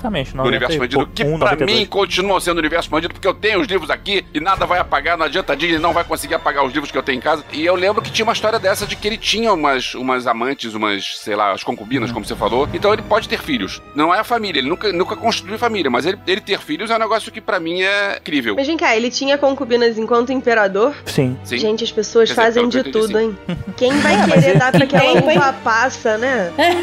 Caraca. Justamente por ele ser imperador, né? No mundo real isso acontece. Jesus. É, não queria entrar em detalhe não, mas eu- é, é, a gente pode pesquisar na internet aqui umas coisinhas que vai ficar assustado. melhor não. Melhor Ô, não. Fabi, por que que você não gostou dela ser, dela ser neta do Papatinho? Então, eu achei que não precisava mostrar isso. Eu não acho que, sei lá, ficou muito forçando a barra pra mostrar de onde ela veio. Eu não sei se você vai concordar comigo, Fabi, mas eu acho a, no- a Hum. mensagem de que um ninguém pode ser importante muito melhor do que, tipo, você só é importante se você tem o sangue de alguém importante. É. Agora você entrou no embate Ryan É. Johnson versus J.J. Abrams. Não, não é nem particularmente Ryan Johnson versus J.J. Abrams, assim, é, isso vale pra mim para qualquer fandom, qualquer, sei lá, material literário. Você não precisa ser legado pra... Eu acho que esse filme ele acabou levando um pouco disso assim. Enquanto o Ryan Johnson ele tentou fazer isso de que todo mundo pode ser forte como o garotinho da vassoura no final do filme anterior e o fato do o- que o, o Kylo Ren ele força a Rey a falar é, você é filha de quem? Ela de ninguém. Ele talvez pro meu lado e tal. Então assim, gente tinha certeza que ia ser aquilo. E parece que assim agora eles mudaram de ideia, sei lá, cara. É, mas eu acho que foi um pouco por conta do backlash e a coisa de, ah, não, vamos tentar fazer de tudo pra unificar o fandom. E tá, sabe? Tipo, é, um retcon meio besta. De todas as coisas que eles podiam ter usado pra corrigir, essa eu acho que é besta. É, tipo, ela só tem importância porque ela é, é neta dele. É. Entendeu? Exatamente. Acho que, não, pra mim, faria mais sentido pro filme todo se ela fosse ninguém e no final ela escolhesse quem ela quisesse ser, que era o Skywalker. Pois é. exatamente foi o que ela fez. Que a- foi o que acabou acontecendo. Que ela se deu o sobrenome Skywalker, que ela sentiu que ela era um, Sky- uma Skywalker. Mais do que um Papotine, ainda bem. não que eu, eu sou Dark Side, né? Mas tudo bem. Ah, Vamos continuar então. Eles chegam na lua de Endor e encontram os desertores e aquele pedaço da Estrela da Morte no meio da água. pô, achei bonito aqui. Né? Aquilo é Eu lindo. também. Ficou bonito. É maravilhoso. Essas referências são tão legais quando eles fazem, né? Quando botam um pedaço assim, tipo Jakku, me amarrava em Jakku pelo fato de ter um monte de naves caídas lá que teve uma batalha e tal. Eu acho legal quando tem essas coisas. E é uma maneira É, de fazer é. fanservice sem ser uma coisa, tipo, tá aqui só pra agradar, né? Assim, tipo, É. é crível que um negócio que explodiu no meio da galáxia tenha pedaços pra vários cantos, então. E no É, e com os desertores ali, né? Porque se caiu ali, eh, deve Não, ter não. tido uma parte. Aquela galera não, Não, mas é não. eles são desertores da primeira ordem. Ah, tá. Vocês seriam muito velhos, GG.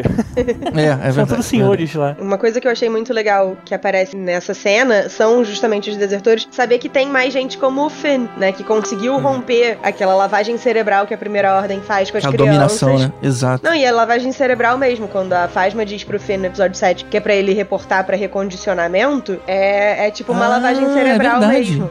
Uma coisa meio é, Winter Soldier, sabe? Então, muito legal saber que tem mais gente que consegue fazer isso também e que percebe que o reinado da Primeira Ordem não é uma coisa bacana, apesar de terem sido criados ali dentro daquele contexto de que a Primeira Ordem é que é legal e o resto da galáxia tá em caos e que aquela lenga-lenga que a gente já conhece. É. Agora, mais algum de vocês achou que aquela personagem era muito igual a, a do Caverna do Dragão? Não. Só que não, cara, também achei não. Eu não pensei nisso, falou. não, mas é agora, agora realmente parei. Agora você estragou Não pode tudo. ser desvisto. Faltou um bastão ali. Estragou tudo, velho. Não ficou estranho o mapa estar muito tempo ali, tanto tempo ali naquele lugar? Não. Não, ninguém catou nada, o negócio era difícil acessar, sei lá. Na verdade, o que ficou estranho foi ela saber exatamente o ponto que ela tinha que olhar a faca daquele jeito pra che- descobrir aquele ponto. Goonies. Né? Porque ela. É, isso foi muito Goonies também. Foi Mas podemos dizer que a força é, pode ter encaminhado ela pra essa dedução, sei lá. E ela foi cutucando ali, vendo É, ela que dá uma procurada essa, né? pra ver o que, É. que, o que, que encaixa. Sim, eu vou, vou ser chato agora. Por que, que o Palpatine teria um mapa de um lugar que ele conhecia do lado da cadeira dele, sabe? Tipo, ele saberia chegar lá se ele precisasse. É. E se ele não sabia chegar lá, então ele teria levado aquele mapa com ele. E mais, ali. pra que que teria uma adaga Sith, tipo, ancestral e tal, não sei o que, com o mapa pro Wayfinder, lá, lá, lá, lá, se o mapa pro Wayfinder tá na ruína da Estrela da Morte e você depende da posição geográfica da ruína pra aquela porra encaixar? Aí se bate uma onda e mexe um pouco a da É, Morte, já sai Você entende quando eu digo que esse filme você tem que assistir com o cérebro desligado um pouquinho? Tipo, tem umas coisas que não fazem o menor sentido. O negócio é, de- é pra é se divertir e esquecer É, esses exatamente. detalhes. Não tem Eu tenho que jeito. fazer igual a Fabi também, vou prestar atenção em porra nenhuma, ficar assistindo lá. Passa o É. filme inteiro chorando, feliz. Só fanzeando no cinema. É Fora que depende também da posição que você olha, né? Porque se você estiver mais pra frente ou mais pra trás, a coisa já não casa de novo. Agora, detalhe, eu sou muito lesada mesmo, que eu só fui perceber a, a forma da, daquele negócio da adaga lá na segunda vez que eu vi o filme.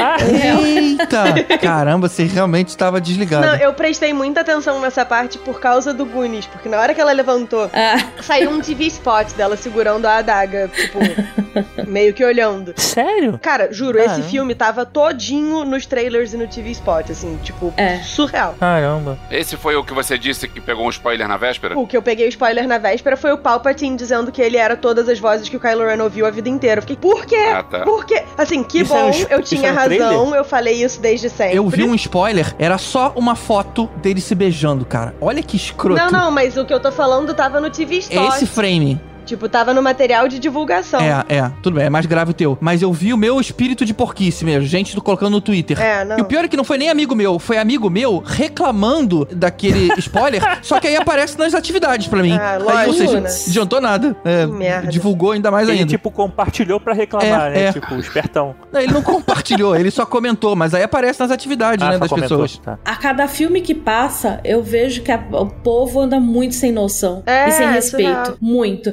Ah, é legal, vou dar spoiler porque eu sou legal. Descoladão, diferentão. Ah, Eu porra. tomei vários spoilers depois da Premiere por causa disso. A galera ficou puta com algumas paradas e arrumou foto e saiu largando. Falei, porra! Nossa, desnecessário. Foi horrível. É. Mas enfim. Mas eu tinha visto esse TV spot com a Ray com o negocinho. E aí eu falei assim: nossa, engraçado, parece que tá rolando um momento Goonies. E aí na hora que aconteceu, falei: puta, é Goonies mesmo. Tipo, quando o Mike encaixa o, a- o medalhão nas ilhazinhas e ele descobre onde é pra ele ir. É a mesma coisa. É, tem um problema mesmo. E você, cara ouvinte, não seja essa pessoa que tem spoiler. Ai, Não por seja. favor. Por favor, não não seja. seja, esse Mas babaca. os nossos ouvintes são diferenciados, eles não fazem esse tipo de coisa. Isso. Oremos. Bom, a sequência dessa cena é a luta da Rey com o Kylo lá no meio das ondas e duas coisas grandes acontecem. A Leia morre e o Han aparece. Não tenho saúde mental pra lidar com essa cena. Não consigo. É, cara. Eu só digo uma coisa, nessa cena aí, quando o Kylo Ren fica sem palavras e o Han Solo responde I know, cara, eu achei... Foi Ah, sensacional. Se, se eu, se eu fosse listar assim, momentos favoritos de todos os 11 Sensacional. filmes, esse I Know foi sensacional. Cara, eu tô, tô não, arrepiado eu- eu agora só de lembrar. Ele olhando de volta e pensando e falando assim, I know. É. Cara, I que know. bonito isso, que Que coisa. Muito, bonito, que muito. bonito, Gauss. Ele ter aparecido já foi fantástico. Eu me senti muito vingada, que eu digo isso desde 2015. Tipo, aquela cena na ponte, o Kylo Ren não queria, não queria o que aconteceu. Ele, ele queria ir com o Han, ele simplesmente achava que ele não ia poder. E tem uma cena um pouco antes do Han aparecer, quando o Kylo Ren tá falando com a Rey, que ele fala assim, ele conta pra ela que ela é uma Palpatine e diz pra ela: "Agora você não pode voltar pra Leia, porque eles nunca vão te aceitar". Eu sinto a dor dele de, na real, ele acha que ele não pode voltar. E aí quando vem Ele o Han isso, né? e diz pra ele: Olha só, você ainda pode voltar, a gente te quer, volta pra casa. Cara, eu chorava de soluçar na cabine de imprensa. Sim, a ponto sim. de uma moça que tava sentada, tipo, uma fileira na frente, esticar o braço assim, me oferecendo um lenço, porque eu não conseguia. eu não tava me controlando. Eu tava tipo, "Ah, meu neném, não, tadinho. É, Por isso que eu sentei longe da Nádia nesse dia. É. né? Fala, não. mas só uma colocação, Nádia. Aquilo ali eu entendo que era uma projeção da, da mente do. Sim. do- Sim, é do uma memória Ren. dele. Não, não é que nem a, ele não era um Jedi, né? Não é que nem a Leia. Não, é a memória dele. Tanto que o Kylo Ren é a mente isso. dele só. É a mente dele dizendo pra ele o que ele queria É. ouvir. Sim, eu também entendi a mesma coisa. É, a mente dele. É. uma memória dele. No mundo que existe a força, a gente usa sempre a força. É a força falando através dele, cara. É. Porque se você falar que é a mente dele pensando o que ele queria ouvir, fica muito simples. Ah, ele é um idiota, tava pensando naquilo. Mas não. É, exatamente. Como ele tem a força, pode ser um recadinho da força. É. Tá bom, podemos ir por aí. Agora, e aí, nesse momento que ele vira, ele volta a ser o Ben Solo, né? Ele deixa de ser Kylo Ren de novo e volta a ser o Ben Solo. A partir daí do filme já é o Ben Solo, não é mais o Kylo, né? Agora, É. eu, eu tenho falado lá no grupo dos padrinhos que as pessoas têm que ler o The Rise of Kylo Ren. É uma série de quadrinhos que tá saindo curtinha, de quatro volumes. Como o Bloco primeiro... de quadrinhos! Bloco de quadrinho! Ah! Ah, de novo, não. Já passou, Não, já passou. É muito importante, sério, é muito importante. O quadrinho lançou no dia do lançamento do filme e ele conta como o Ben Solo virou o Kylo Ren. E aí o primeiro volume, a cena que abre praticamente o quadrinho, enfim, tem uma cena com os, os Knights of Ren, mas que não tem tanta importância narrativa, mas o- a parte do Ben Solo é logo depois da treta entre ele e o Luke na academia. E aí chegam outros padawans, o templo tá explodido, e eles perguntam pra ele, ah, o que que aconteceu e tal. Ele fala, o mestre Luke me atacou, não sei o quê. E eles não acreditam nele e partem pra cima dele. E aí você entende o porquê que ele não volta pros pais, ele não, não busca outras pessoas. Todo mundo abandonou ele, todo mundo, tipo, criticando ele. Cara, e eu tinha lido isso. E aí quando vem a cena do Han, eu não conseguia, cara. Não tinha a menor possibilidade de eu, de eu ter outra reação que não fosse chorar de soluçar. Foi muito bom. Sério, uma catarse, assim. Ainda mais pra quem sabe o que aconteceu comigo depois do episódio 8. Foi muito importante. Pu- Na verdade, fora de ordem, mas a, a Leia, ela interrompe a luta da Rey com, Sim. com Kylo. Ela antes, chama né? o Ben. Foi um pouquinho Sim. antes. E assim, eu só queria só uma colocação. Eu achei muito essa luta uma dualidade com a luta em Mustafá. Uhum. Porque assim, em vez de lavas voando, eram águas É. é, batendo e tal. Então assim, achei bem parecido. Mas é, a gente teve nessa cena a Leia é, interrompendo a luta. Uma luta que eu achei mais ou menos, sem pouca inventiva, como a gente é, espera. Tem muito Mas, assim, superhero essa- landing. É verdade. Mas a Leia Muito. e a Leia vindo a falecer também, cara. Foi muito seguida isso. Isso foi muito problemático essa parte do filme. Essa parte do Foi, filme foi, foi. pra matar o fã, né? Enfiar É, a faca no coração. coração e girar, assim, tipo. E aí a gente vê que, em paralelo a isso, os destroyers novos têm poder de destruir planeta, cara. Não é só uma mega frota gigante de naves gigantes. Eles agora têm um, um mini poder de Estrela da Morte cada uma. É, eu, queria, eu posso falar uma coisa que vai estragar um pouco pra vocês o filme? Eu- eu- Hum. Você pode até cortar depois, pode estragar todo mundo. Aquela, aquelas armas não pareciam um objeto fálico das naves? Minha É nossa, golfinho, Minha né? nossa. Não Por pode quê? ser desvisto também. Nunca mais eu vou conseguir ver isso Puta, sem pensar nisso. obrigada, obrigada. Pô, Desculpa. Tibério. Tibério, nada, pô. Mas se você quiser cortar, pode cortar. Que vai estragar a vida de todo mundo. É uma grande ejaculação, né, que a parada faz. Lamentável, lamentável. Minha É, nossa. cara. Desculpa, Fabi. É. Eu não fui convidada pra isso.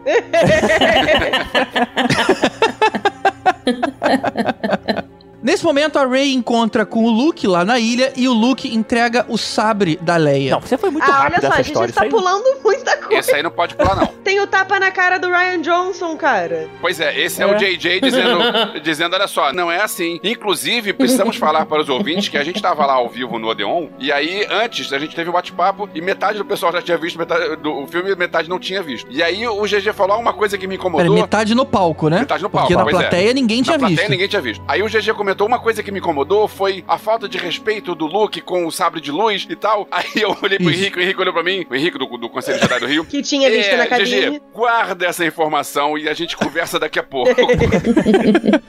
Só pra contextualizar, a gente tava falando de momentos mais frustrantes. E aí o que eu elegi foi o Luke tendo total falta de respeito com o sabre dele e jogando pra trás quando a Rey dá pra ele no episódio 8. Esse foi o ponto. Que vocês ficaram se olhando lá que nem namoradinhos.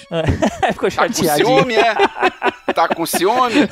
É porque eu, acho que o Ryan Johnson transformou o Luke no Yoda do último no filme, né? É. Do, assim, meio que. Aí ele fez essa brincadeira, não deu muito certo. E aí o J.J. Abrams resolveu corrigir isso, fazendo o Luke pegar o sabre dele e falando: você tem que ter mais respeito como arma Jedi e tal. Tipo, porra, amigo, agora não. Agora vai É, se fuder. é, que moral você tem, né? Ficou algo assim, faço o que eu mando, não faço o que eu faço. É. Agora, uma coisa que me incomodou nessa ida dela pra Actor é que, assim, a gente sabe que o outro. Actor. Eu nem sabia que tinha nome Eu também não. Bem. Ah, é, é pra isso que vocês me chamam, galera. Sim, Tipo, exatamente. Esse, esse eu achei que era o nome do robô, Actor Detor. É que eu tava toa aqui fazendo nada. Eita! Rainha é rainha, né, gente? Continua, Nath. não é? Porra. O que me incomoda nessa cena é que a gente sabe que o sabre verde do Luke tá lá em Actor com ele. Aí o Luke pega, dá. Ah, tá, tá lá. Aham. Salva o, o sabre Legacy, que a essa altura já virou um remendo, né? Dá o sabre da Leia e o dele, ele tipo, ah, não, esse aqui é meu, vai ficar comigo. Ah, lógico. Porra, dá Claro. todos. Tem o Finn aí, que talvez seja Force Sensitive e tal. Vai tudo. Deixa a galera montar a droga da Ordem Jedi. Por que não? Bora ter mais sábio pra vender. É. Lembra, galera, que esse sabre existe. É, Cara, é que eu acho que esse filme, eles tentaram deixar o máximo de coisas pra trás possíveis pra gerar histórias futuras, cara. Sim. Eu tenho a sensação, é muita coisa, o tempo É todo. possível, é o possível. tempo todo é. fica coisa pela metade. Isso é- isso é ah, vamos mostrar verdade. que não sei o que, aí depois não fala mais daquilo. E, aí, tipo, essa é uma delas que eles podiam usar, tipo, e deixaram pra lá, sabe? É. Vamos contar a história dos cavaleiros que protegiam o mapa de Hexagon, Sei lá, sabe? seria maneiro, por exemplo, tipo, destruiu os. Ela ela joga o sabre é, Legacy no, na fogueira lá da, da nave. Aí o Luke vem, conversa com ela. Ela começa a entrar em pânico de tipo, ferrou! Eu joguei o troço fora, o que, que eu vou fazer? e aí ele vem tipo, tem outros dois. Tcharam! Entendeu? Sei lá, deixa esse sabre Legacy pra lá. Ele tá feiosaço com aquele remendo no meio. Credo. Let the past die. Já tinha acontecido antes de, assim, o, o fantasma interagir com o objeto real? Ah. Sem ser pela força? Já o Yoda dá uma bengalada na cabeça do Luke no episódio 8. Ah, é verdade. Porra, é verdade. Ah, no E tem oito. aqueles dadinhos, né? No episódio 8, que o Luke deixa com. Mas o Luke projeta os dados, né? É, mas aí não- a, gente não sabe se era, se era tocável, né? Não, é mas- Os tocável. dados o Kylo pega desaparecem no no, final. É, na mão de alguém. é. Mas enfim, É. dá. Tá. Bom, uma outra coisa que o filme lembra também que existe nessa hora é a X-Wing que o Luke levanta da água, Ah, fazendo referência à cena do Yoda. Sensacional. 40 anos depois, o maluco finalmente aprendeu, né? O caído foi a, a nave ainda funcionar, né? Ah, gente, porra. GG, é uma galáxia muito, muito distante. Boa. As coisas não funcionam como a gente pensa. Eu quero saber como é que era o limo e a ferrugem lá. Não tinha. Cheio de craca. Digamos que a, a tecnologia ainda funcione. Mas, cara, ela pegar aquele capacete mofado e colocar. Nojinho. Deu nojinho. Eca! Nojento.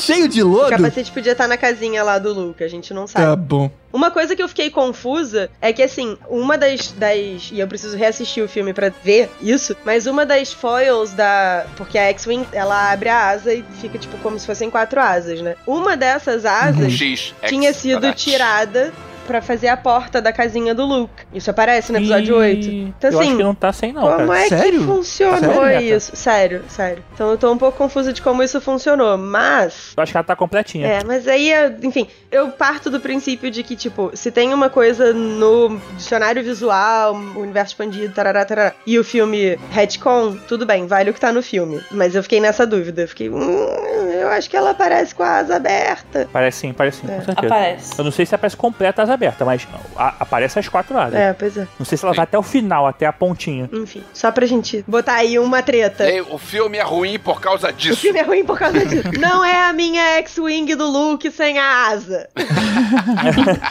Vamos seguir porque agora começa a ação forte. A Rey vai pra Exegol, a Resistência chega, encontra aquela frota de destroyers e começa o ataque, cara. E aí é muito bizarro porque é tipo Davi contra Golias, né? São pouquinhas naves individuais contra aquelas centenas de naves destruidoras de planeta. É, mas a gente tem o mesmo problema com a Estrela da Morte, né? Você é uma nave muito grande, elas não estão muito É, projetadas é, é. pra enfrentar caças pequenas. Apesar de ter os, os lasers pequenos lá, mas elas são às Só vezes. que agora meio- são centenas de micro estrelas da morte ali, né? Esse que é o problema. É, mas assim, você vê que ela, ela não tem como a, a do cantinho lá atacar. Eu nem sei se tinha gente nela, cara. Eu parto pra mim que nem tinha gente em todas as naves. Ah, podia ser um estacionamento. Podia, é verdade, cara. Eu não pensei nisso. Elas podiam estar E desligadas. tem né? uma outra coisa que eles falam que a gente tem que andar entre as naves, porque aí uma não pode atirar na outra. Isso. É, porque se eles atirarem vão e errarem, acertam a outra nave, né? Exatamente. Então, assim, eles arrumaram a desculpinha lá deles lá e funcionou pra mim também. Achei maneiríssima essa cena. Eu queria ver mais. Eu achei maneiríssima a parada deles fazerem um ataque terrestre na- numa nave, né? Em vez de É, fazer no exato. solo, fazer em cima de uma maneiro. nave. Isso foi bem legal, cara. Eu só ficava imaginando o nego girando a nave pra nego todo mundo cair escorrendo daquela. Ah, eles estão deploying e tal, tudo bem, atrapalhe os speeders dele. Aí o maluco, eles não estão em speeders. Aí sai a galera a cavalo, sabe o quê? Sensacional. Era só a nave fazer um 360, né? E derrubar todo mundo lá de cima. Mas ok, deixa aqui. Ninguém pensou nisso na hora. Eu pensei nisso, mas assim, a nave, na verdade, dentro, ela tem gravidade. Então todo mundo ia girar, sabe qual é? Todo mundo ia bater a cabeça no teto dentro da É, nave. tem. Eu acho que ainda ia ser um, um ganho. Não, provavelmente ia bater na nave do lado, né? Porque se vira, tipo. Não, ela gira no próprio eixo. É, mas ela, o problema é que ela tava no atmosfera, então ela é, é afetada pela gravidade, de certa forma. Mas whatever, não importa muito, porque a gente É. precisa que eles enfrentem Whatever. os Sith Troopers na, na lateral lá. Isso. E enquanto tá rolando essa porradaria, a Rey encontra o Imperador. Aí, cara, começa o momento de confronto dos dois. Você sabe que nessa hora eu esperava que ele falava que não era neta dele? Ele falava assim: Não, eu te enganei, na verdade você é um clone. Ah, Alguma yeah, coisa assim pra yeah. desmentir essa parada toda. Eu achava que não ia acontecer isso porque a gente já tinha visto os raios da mão dela, né? Então, tipo assim, opa, então tem ali, ela é da- realmente da família. Tem uma coisa que eu queria perguntar, já que vocês são as, as pessoas que entendem tudo, é uma dúvida que eu tenho desde o retorno do Jedi que voltou agora. Que é o seguinte: aconteceu com o Imperador contra o Luke e aconteceu agora de novo o Imperador contra a Rey. Que é o Imperador diz: Você não pode me matar, porque se você me matar, eu vou ser mais forte ainda e você vai se dar mal. Como é que um Jedi vai derrotar um Sith assim? É, é uma dúvida sincera que eu tenho. Mas ele não falou isso. Ele fala assim: você tem que me matar, porque quando você me matar, você vai virar, pro- você vai, vai virar pro lado negro. Não, ele diz que quando a Rey matar ele, ele vai possuir ela, basicamente. Ele e todos os Sith. Sim, como é que ela vai derrotar ele? Como ela derrotou, É, não, usando, a raiva. É o que ela, ele fala pro Luke, se você me, me atacar, você vai se tornar tão quanto eu. Aí quando o Luke ataca, o, ele não morre, porque o Darth Vader defende na hora. Ele só queria que o Luke usasse a raiva dele e jogasse o Luke mais pro lado negro. Na verdade, ele tava é, meio que ah, seduzindo o Luke naquele momento. Com a Rey foi um pouco contrário, porque eles nesse filme introduziram essa questão de que o Jedi, ele é todos os Jedi e os Sith são todos os Sith. Então, assim, como ela não tinha assumido ainda como Jedi, ela não tinha recebido ainda o apoio dos Jedi, etc. Jedi é ótimo, né? O apoio do Jedi. Ele, na verdade, é, se ela atacasse ele, ela assumiria o lado negro e aí ele poderia, ela seria todos os Sith, entendeu? Seria mais ou menos por aí. É, ele provoca pra realmente ela cair em tentação e fazer o que ele quer. Como é que ela conseguiria Porque ela passar não por mata ele, não ataca ele com raiva. isso? Era só ela dizer, beleza, ok, não tenho Foi raiva de você e eu vou te matar. fez. Ela literalmente fala isso. Eu não tenho raiva de você. É o sentimento puro do coração dela.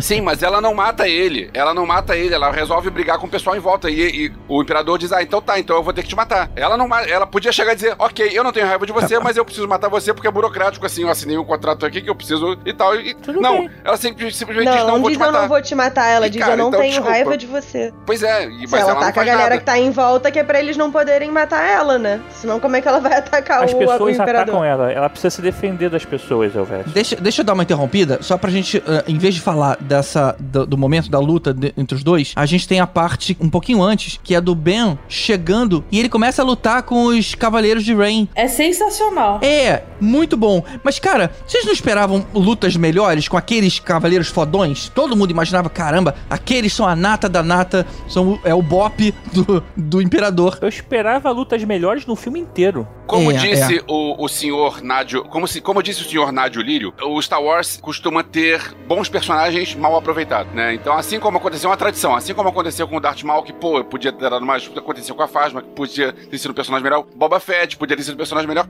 os Cavaleiros Rain também podiam ter sido melhor aproveitados. É, o que eu Mas acho pra lá. curioso. Não, uma coisa que eu acho curiosa é que assim, o Ryan Johnson, quando fez o episódio 8, a galera ficou perguntando, porra, e os Knights of Ren, você não usou e tal. Aí ele falou: não, a minha ideia era que eles fossem os Praetorian Guard, que estão na, naquela cena do trono com o Snoke. Mas aí eu ia matar todos eles. E eu quis guardar pro J.J. Abrams poder fazer alguma coisa maneira com eles, porque afinal de contas foi ele que introduziu, não sei o quê.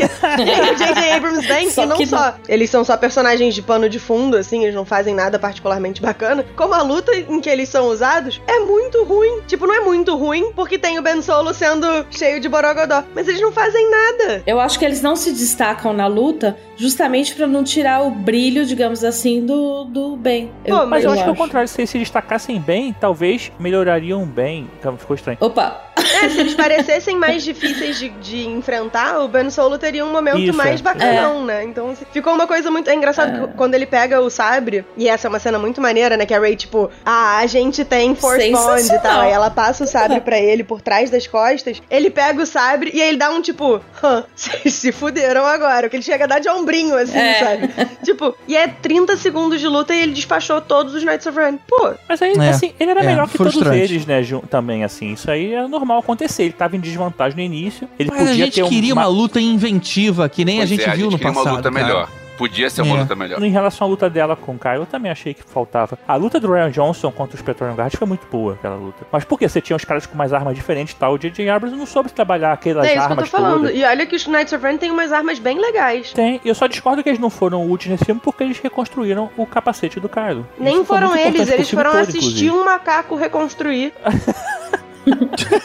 Você sabe que quando acabou o Planeta dos Macacos, o César ficou desempregado, Caralho, né? Ele precisa muito igual, né, conseguir. bicho? Foi muito igual. O César podia ter feito, na verdade, um curso da Alura. Quer dizer,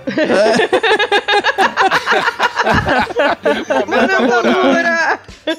Não, Tibério, o momento Arula seria mesmo pra ajudar os Stormtroopers que ficaram desempregados, já que todas aquelas naves foram destruídas em combate. Ah, o mercado ia ficar inflado, né? Tipo, Achei que você fosse dizer em chamas. Exato, com o mercado inflado, você tem que se sobressair. Qual é a maneira de sobressair? Você investindo em você mesmo, olha só. são quase mil cursos aí disponíveis nas mais diversas áreas e a cada dia aparece curso mais lá, inclusive. E o melhor de tudo é que você só paga uma vez. Uma vez por ano. Exatamente, cara. Com uma única matrícula, você tem acesso a todos esses cursos. Então, não tem desculpa. Vá lá e investe na sua carreira pra você também ser um Stormtrooper de sucesso. Quem Ou pegou, um pegou. macaco Quem de pegou, sucesso, pegou. sei lá. E vai tocar na JediCon ano que vem. O Stormtrooper de sucesso.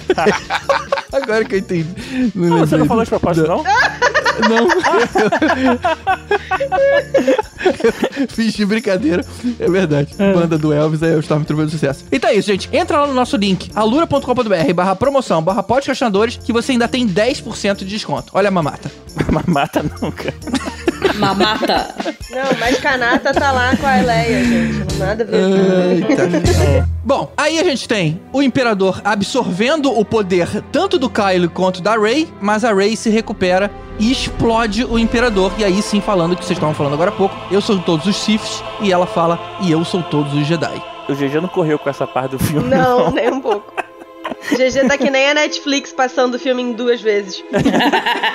Tem um detalhe importante pra se falar nesse momento, que é quem não viu o filme dublado, tem as vozes de uma galera que já foi Jedi em outros filmes e séries É. animadas. Sim, e você fantástico. tem a voz do Hayden Fantástico. Christensen, Samuel Jackson, Eva McGregor, Alec Guinness, Frank Oz, Freddie Prinze Jr., Liam Neeson, é, Olivia Dabo, fazendo a Luminara Unduli, tem a, a Sokka Tano, Não, Dilly? Ashley Eckstein fazendo a Sokka Tano, Jennifer Hale, quem mais? Ja- Angelique Perrin. A de Galha. Pois é, então é assim, é, é, pra quem ouve o- no som original, tem a voz dessa galera toda. Maneiro. E uma coisa maneiro. que eu vi aqui no MDB, na, é, Nádia, assim, não, não nada a ver com essa cena, mas você sabia que tem o Lin Manuel Miranda? Sim, É, é, na próxima cena. Aí na próxima cena, então beleza, então guarda isso depois. Essa eu não sabia, mas assim, eles criaram também mais um conceito aí dentro do universo de Star Wars, que é a questão da dualidade da força, né? Que nasceram dois a cada tantos anos, as gerações que não se via isso, que aí justifica esse bound entre eles. Eu acho que eles são meio tipo aqueles deuses do arco mortis, sabe? Aham. É tipo alma gêmea, vamos simplificar. Sim. assim, Só que é muito difícil Raylo. acontecer. Né? Tô dizendo desde 2015. Desgraça! Bem colocado, Nádia. Essa é a cena em que a Rey cai sem vida e o Ben passa pra ela, faz pra ela uma transferência da energia dele E pra é tão ela. bonitinho. Ela acorda e Ah, beija o carinha. O carinha.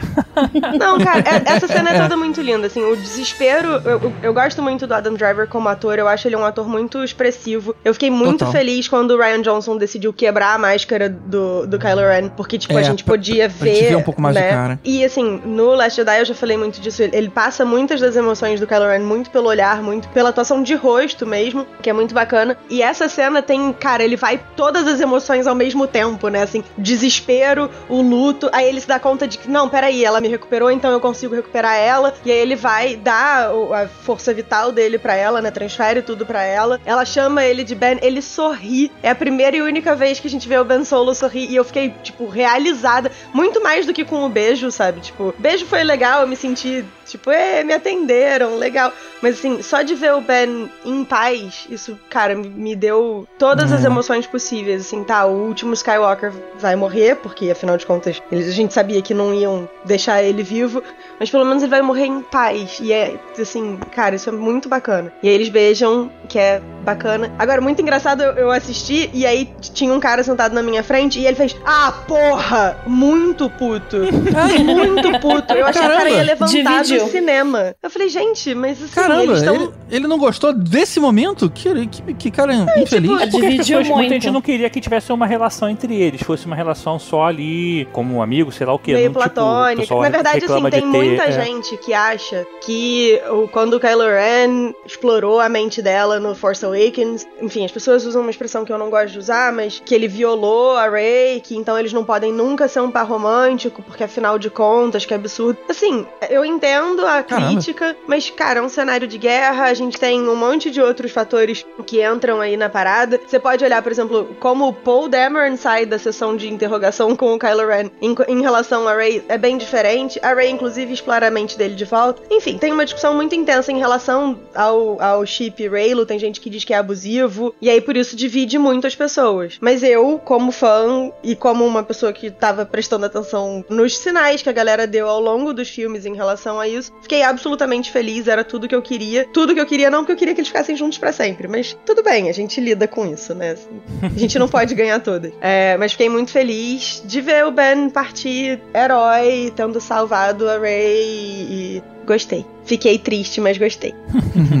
Essa cena eu achei maneira, assim, o imperador, ele tipo assim, não, você vai assumir o trono porque você vai ser a nova imperatriz, Sif, não sei o quê. Aí daqui a pouco ele tá se regenerando, ah, que se foda, vai ser eu mesmo, sabe? Tipo, me dá esse poder aqui. Não, eu acho maneiro que o imperador muda de ideia em relação ao plano dele umas 15 vezes ao longo desse filme. É tipo, Kylo Ren, você vai ser o herdeiro desse puta império desde que você mate a Rey. Só que ah, não. mas acho que tá mandando caô aquilo ali. Aquilo ali um Não, caô. lógico que é caô, porque ele conhece os Skywalker, ele sabe que eles não sabem fazer nada além de amar as mulheres deles, e ele sabia que o Kylo Ren ia tentar proteger a Rey de qualquer jeito. Aí, isso não dá certo, aí ele resolve que vai matar a Rey. Aí, isso não dá certo, ele vê que ele, que ele vai conseguir se regenerar e tal, não. Então, que se foda eu que você é o imperador desta caralho. Calma, cara, você pode ter um plano e levar esse plano até o final, tipo, uma vez só. Ele tá no plano Z1, Z2, né? no- Fiquei até com medo, porque ele chama esse negócio dele, esse plano desse filme de Final Order. É a Final mesmo? Porque assim, até o episódio 3 tinha 66 ordens. E agora, sabe? Tipo, Zerou, né? 395? O contador dele foi pro espaço. É pra mostrar a fraqueza e a instabilidade do Darkseid. é tipo isso. Agora, uma coisa que me perturbou muito também nessa cena é tipo, não, porque eu controlei o Snoke, nananana. Ele cai no mesmo truque truque que o Snoke.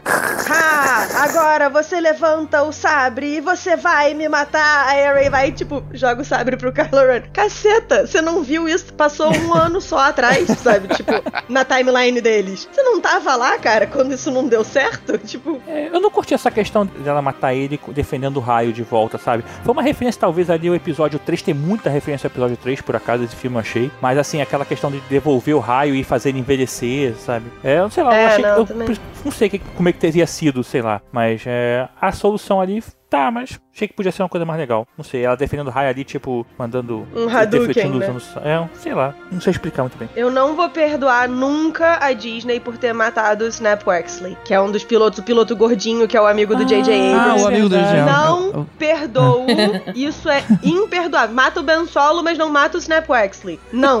Mas por que que Porque, mataram ele? assim, Foi muito, muito solto, né? Alguém precisava morrer. Ah, gente, porque Não, ninguém matou precisava mais porque alguém dele. tinha que É. morrer. Ah, não, olha só, mas eu vou explicar por que eu não perdoo. Ele é afilhado do Ed Antilles. Ah, é E verdade. aí ele morre segundos antes do Ed Antilles chegar na batalha. Aliás, sensacional. Imagina o Ed Antilles ter que lidar com, tipo, todos os amigos dele morreram e o afilhado dele também. É, muito triste, tadinho do Ed. Antilles tá na batalha. Aproveitando que a Nádia falou do pessoal chegando na batalha, tem uma coisa que me incomodou um pouco. Eu gostei do filme, tá? Não vou falar mal do filme por causa disso, mas tem uma coisa que me incomodou um pouco, que foi quando você tinha o filme anterior e mandaram aquele pedido de socorro, não veio ninguém. Aí agora mandaram outro pedido de socorro e veio todo mundo. Por que, que as pessoas mudaram de ideia assim tão fácil? É porque o Lando tem mais borogodó do que a Leia. A Leia não Que sabia prometeram pedir. que ia ter bolo.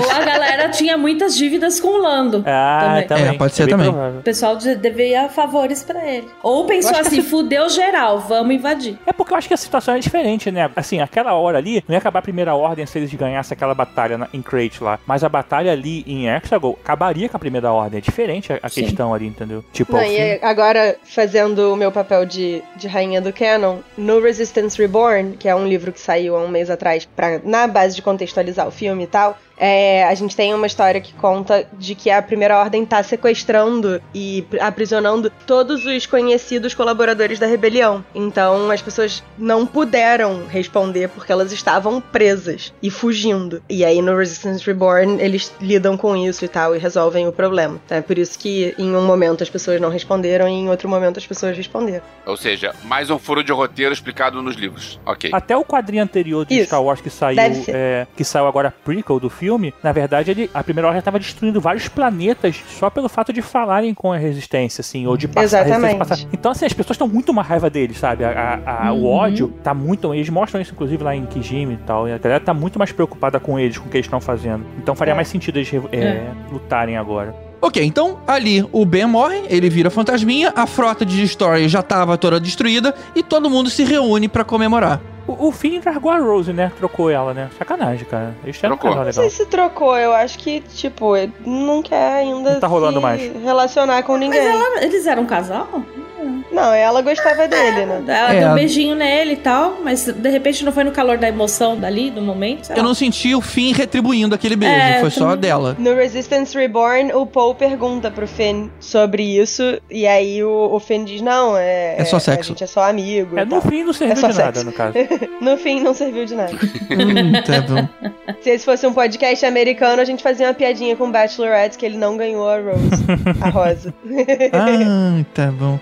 Falando em beijo, a gente teve aí aquela ceninha do beijo gay, né? É o primeiro beijo gay que a Disney coloca. Que eu, particularmente, acho que vai sair pela culatra, cara. Não sei o que vocês entenderam daquilo, mas eu acho que não vai ter agradado a nenhuma das pontas. Porque quem tava esperando uma demonstração, sei lá, de simpatia à causa LGBT, vai ficar zangado, porque foi feito muito lá atrás, por personagens totalmente sem importância e de um jeito muito rápido. E quem é contra, sei lá, vai ficar, vai ficar com aquele papinho lá de lacração, não vai gostar do mesmo jeito. Então, eu acho que foi uma oportunidade perdida que não, não fez muita Eu diferença. acho que foi muito sutil. Foi muito sutil, na minha opinião. Que galera, vai ter a galera do- da reclamação? Vai, sempre tem. Sempre tem. Pra tudo. Eu não vi ninguém Se falando tem agora beijo, disso, é né? porque tem um beijo. Se não tem um beijo, é porque não tem um beijo. Pô, deixa os caras beijar. E as meninas beijar também. E daí, né? Ah, deixa lá. Tinha um significado ali, né? Mas não, isso não foi explorado da maneira que poderia ser, poderia ser feito. É, né? poderia ter tido uma historinha, uma- explicando, ou mostrando É, que teria um então- casal ali. De repente, sim. Exato, exato. Dá um contexto, alguma coisa assim, né? É, exatamente. E como foi tudo muito rápido, tudo, vamos contar rápido pra fechar isso logo? Então, mas, vamos inserir essa cena aqui, pronto. Então, acho que teve tanta coisa que não foi contada nesse filme, essa foi mais uma Sim. que poderia ser explorada posteriormente, assim como o Lando junto com a Jana lá, pra querer descobrir quem são os pais dela, sabe? Então, tipo, acho que tem muita história pra contar. ah, tem bicho. Esse- gancho, é, tem ter- muito Uhum. gancho aí. Putz, Mas sabe lembrando que esse não é o primeiro casal homossexual de Star Wars. Eles são o primeiro na tela grande, mas a gente em Resistance tem um casal de aliens, que é um casal homossexual, e nos livros a gente tem um monte de personagem que é LGBT, evidentemente LGBT nos livros e quadrinhos. Então, assim, acho que a Disney tá aos poucos indo lá, mas eles não tiveram ainda a coragem de, tipo, botar o Finn e o Paul pra dar um selinho, por exemplo. cara, tem uma hora que eu achei que eles iam ficar juntos ali no final. Não teve uma hora que eles se abraçassem. Eu falei, e agora, e agora, e agora? Aí não, ah, tipo. O problema é que o Oscar Isaac parece que vai beijar todo mundo o tempo todo, né? Verdade. É Ele é verdade. tipo o novo O Lando, maluco né? tá o tempo todo dando uma mordidinha no lábio, uma carinha assim, enfim, né? Com todo mundo se beijando ali em volta, ele dá aquela checadinha lá na, naquela ex-namorada pra ver se ia se dar bem. E a mulher fala, não, não rola. aquela cena também foi engraçada. Tem a, a- o Chewbacca ganhando a sua medalhinha. Ah, sensacional. Ah. Essa parte foi sensacional. É sensacional porque a gente queria isso, mas foi forçado, não tinha ninguém sendo condecorado ali. Então, por que que, opa, que legal, olha, você vai ganhar a medalha. Eu tenho um headcanon, que é o seguinte, porque a Leia falece segurando É. uma medalha, né? Isso. Só que a Leia não tem medalha. Eu não tenho. Então aquela medalha é do Han. Ah. Nossa, verdade. Ah, aí fica melhor. e aí Então, a mais chega e entrega pro Chewbacca. Isso é De seu. repente a Leia falou até pra. O Chewbacca, pelo menos assim, em algumas das histórias de universo expandido e aí, tanto no Legends quanto no Canon, ele ganha uma medalha, a gente só não viu. É, então ele, na verdade, agora tem duas.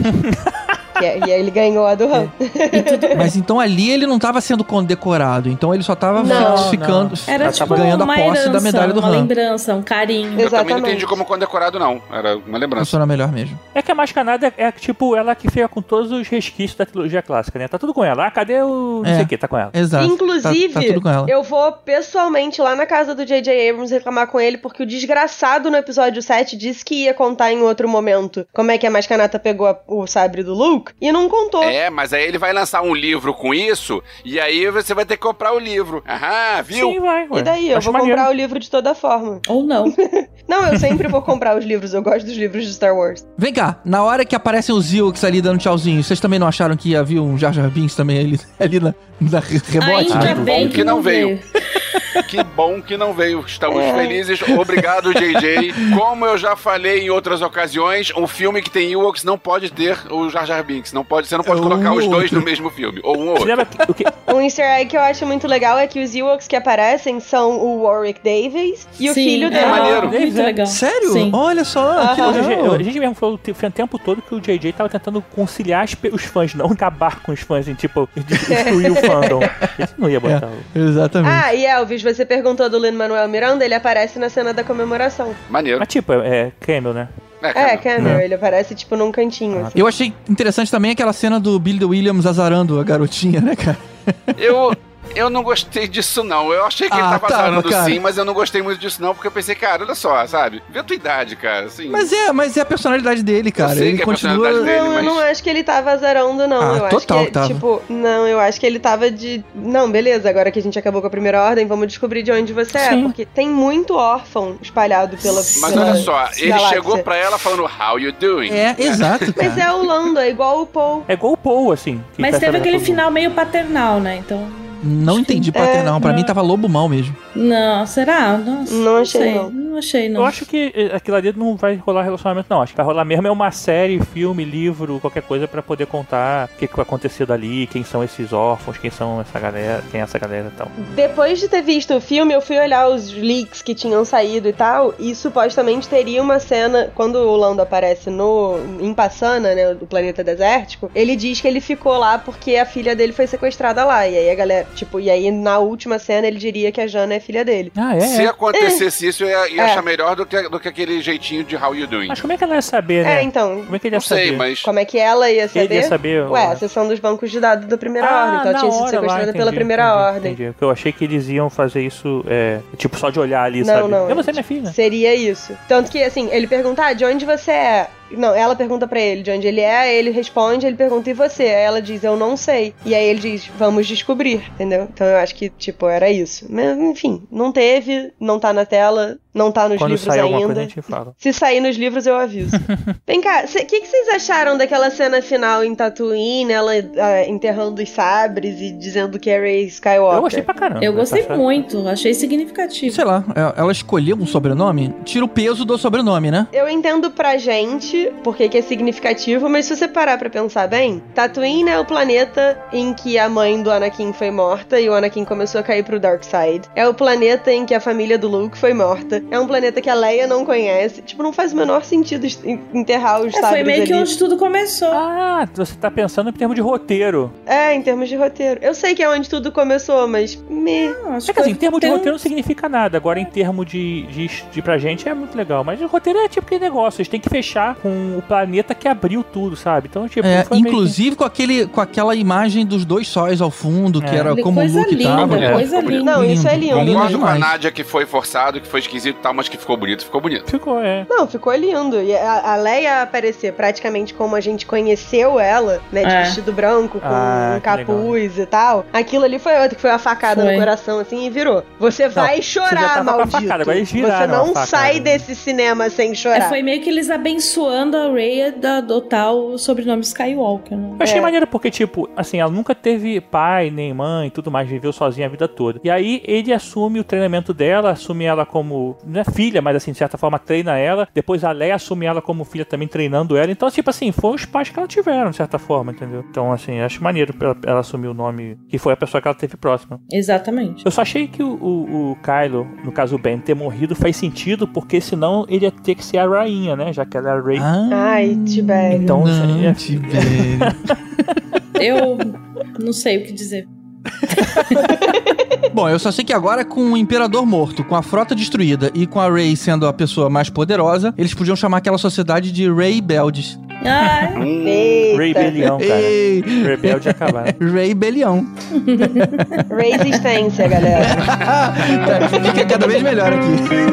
I'll show you the dark side.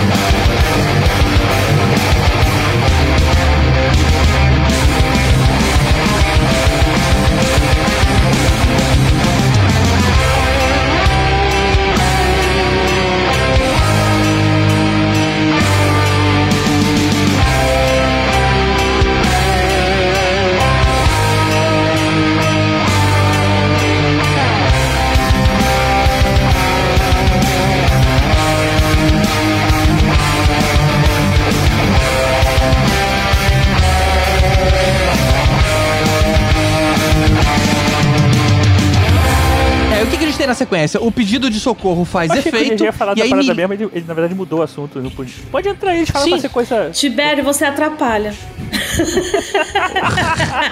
Muito obrigado, Fabi. Muito obrigado. A Fabi Ah, é tá todos do Conselho Jedi.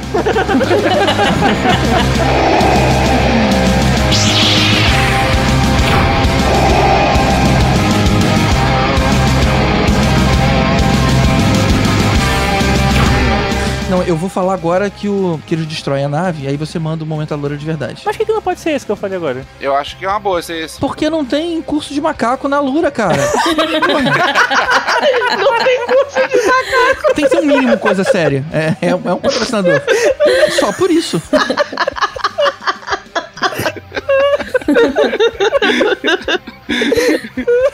Eu nunca mais vou me recuperar.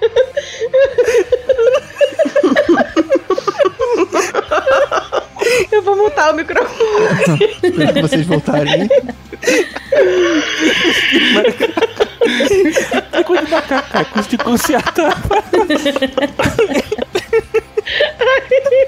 Aprender a ser macaco, pô. Cara, vamos usar Fica deixa dos desempregados, que, é, que fica mais legal. Você até, po- você até pode fazer uma referência, mas tenta, tenta usar pelos Não, é desempregados. porque assim, ele falou que o, o, o, o Caesar ficou desempregado no meio dos macacos, aí podia puxar daí. Don't know the power of the dark side.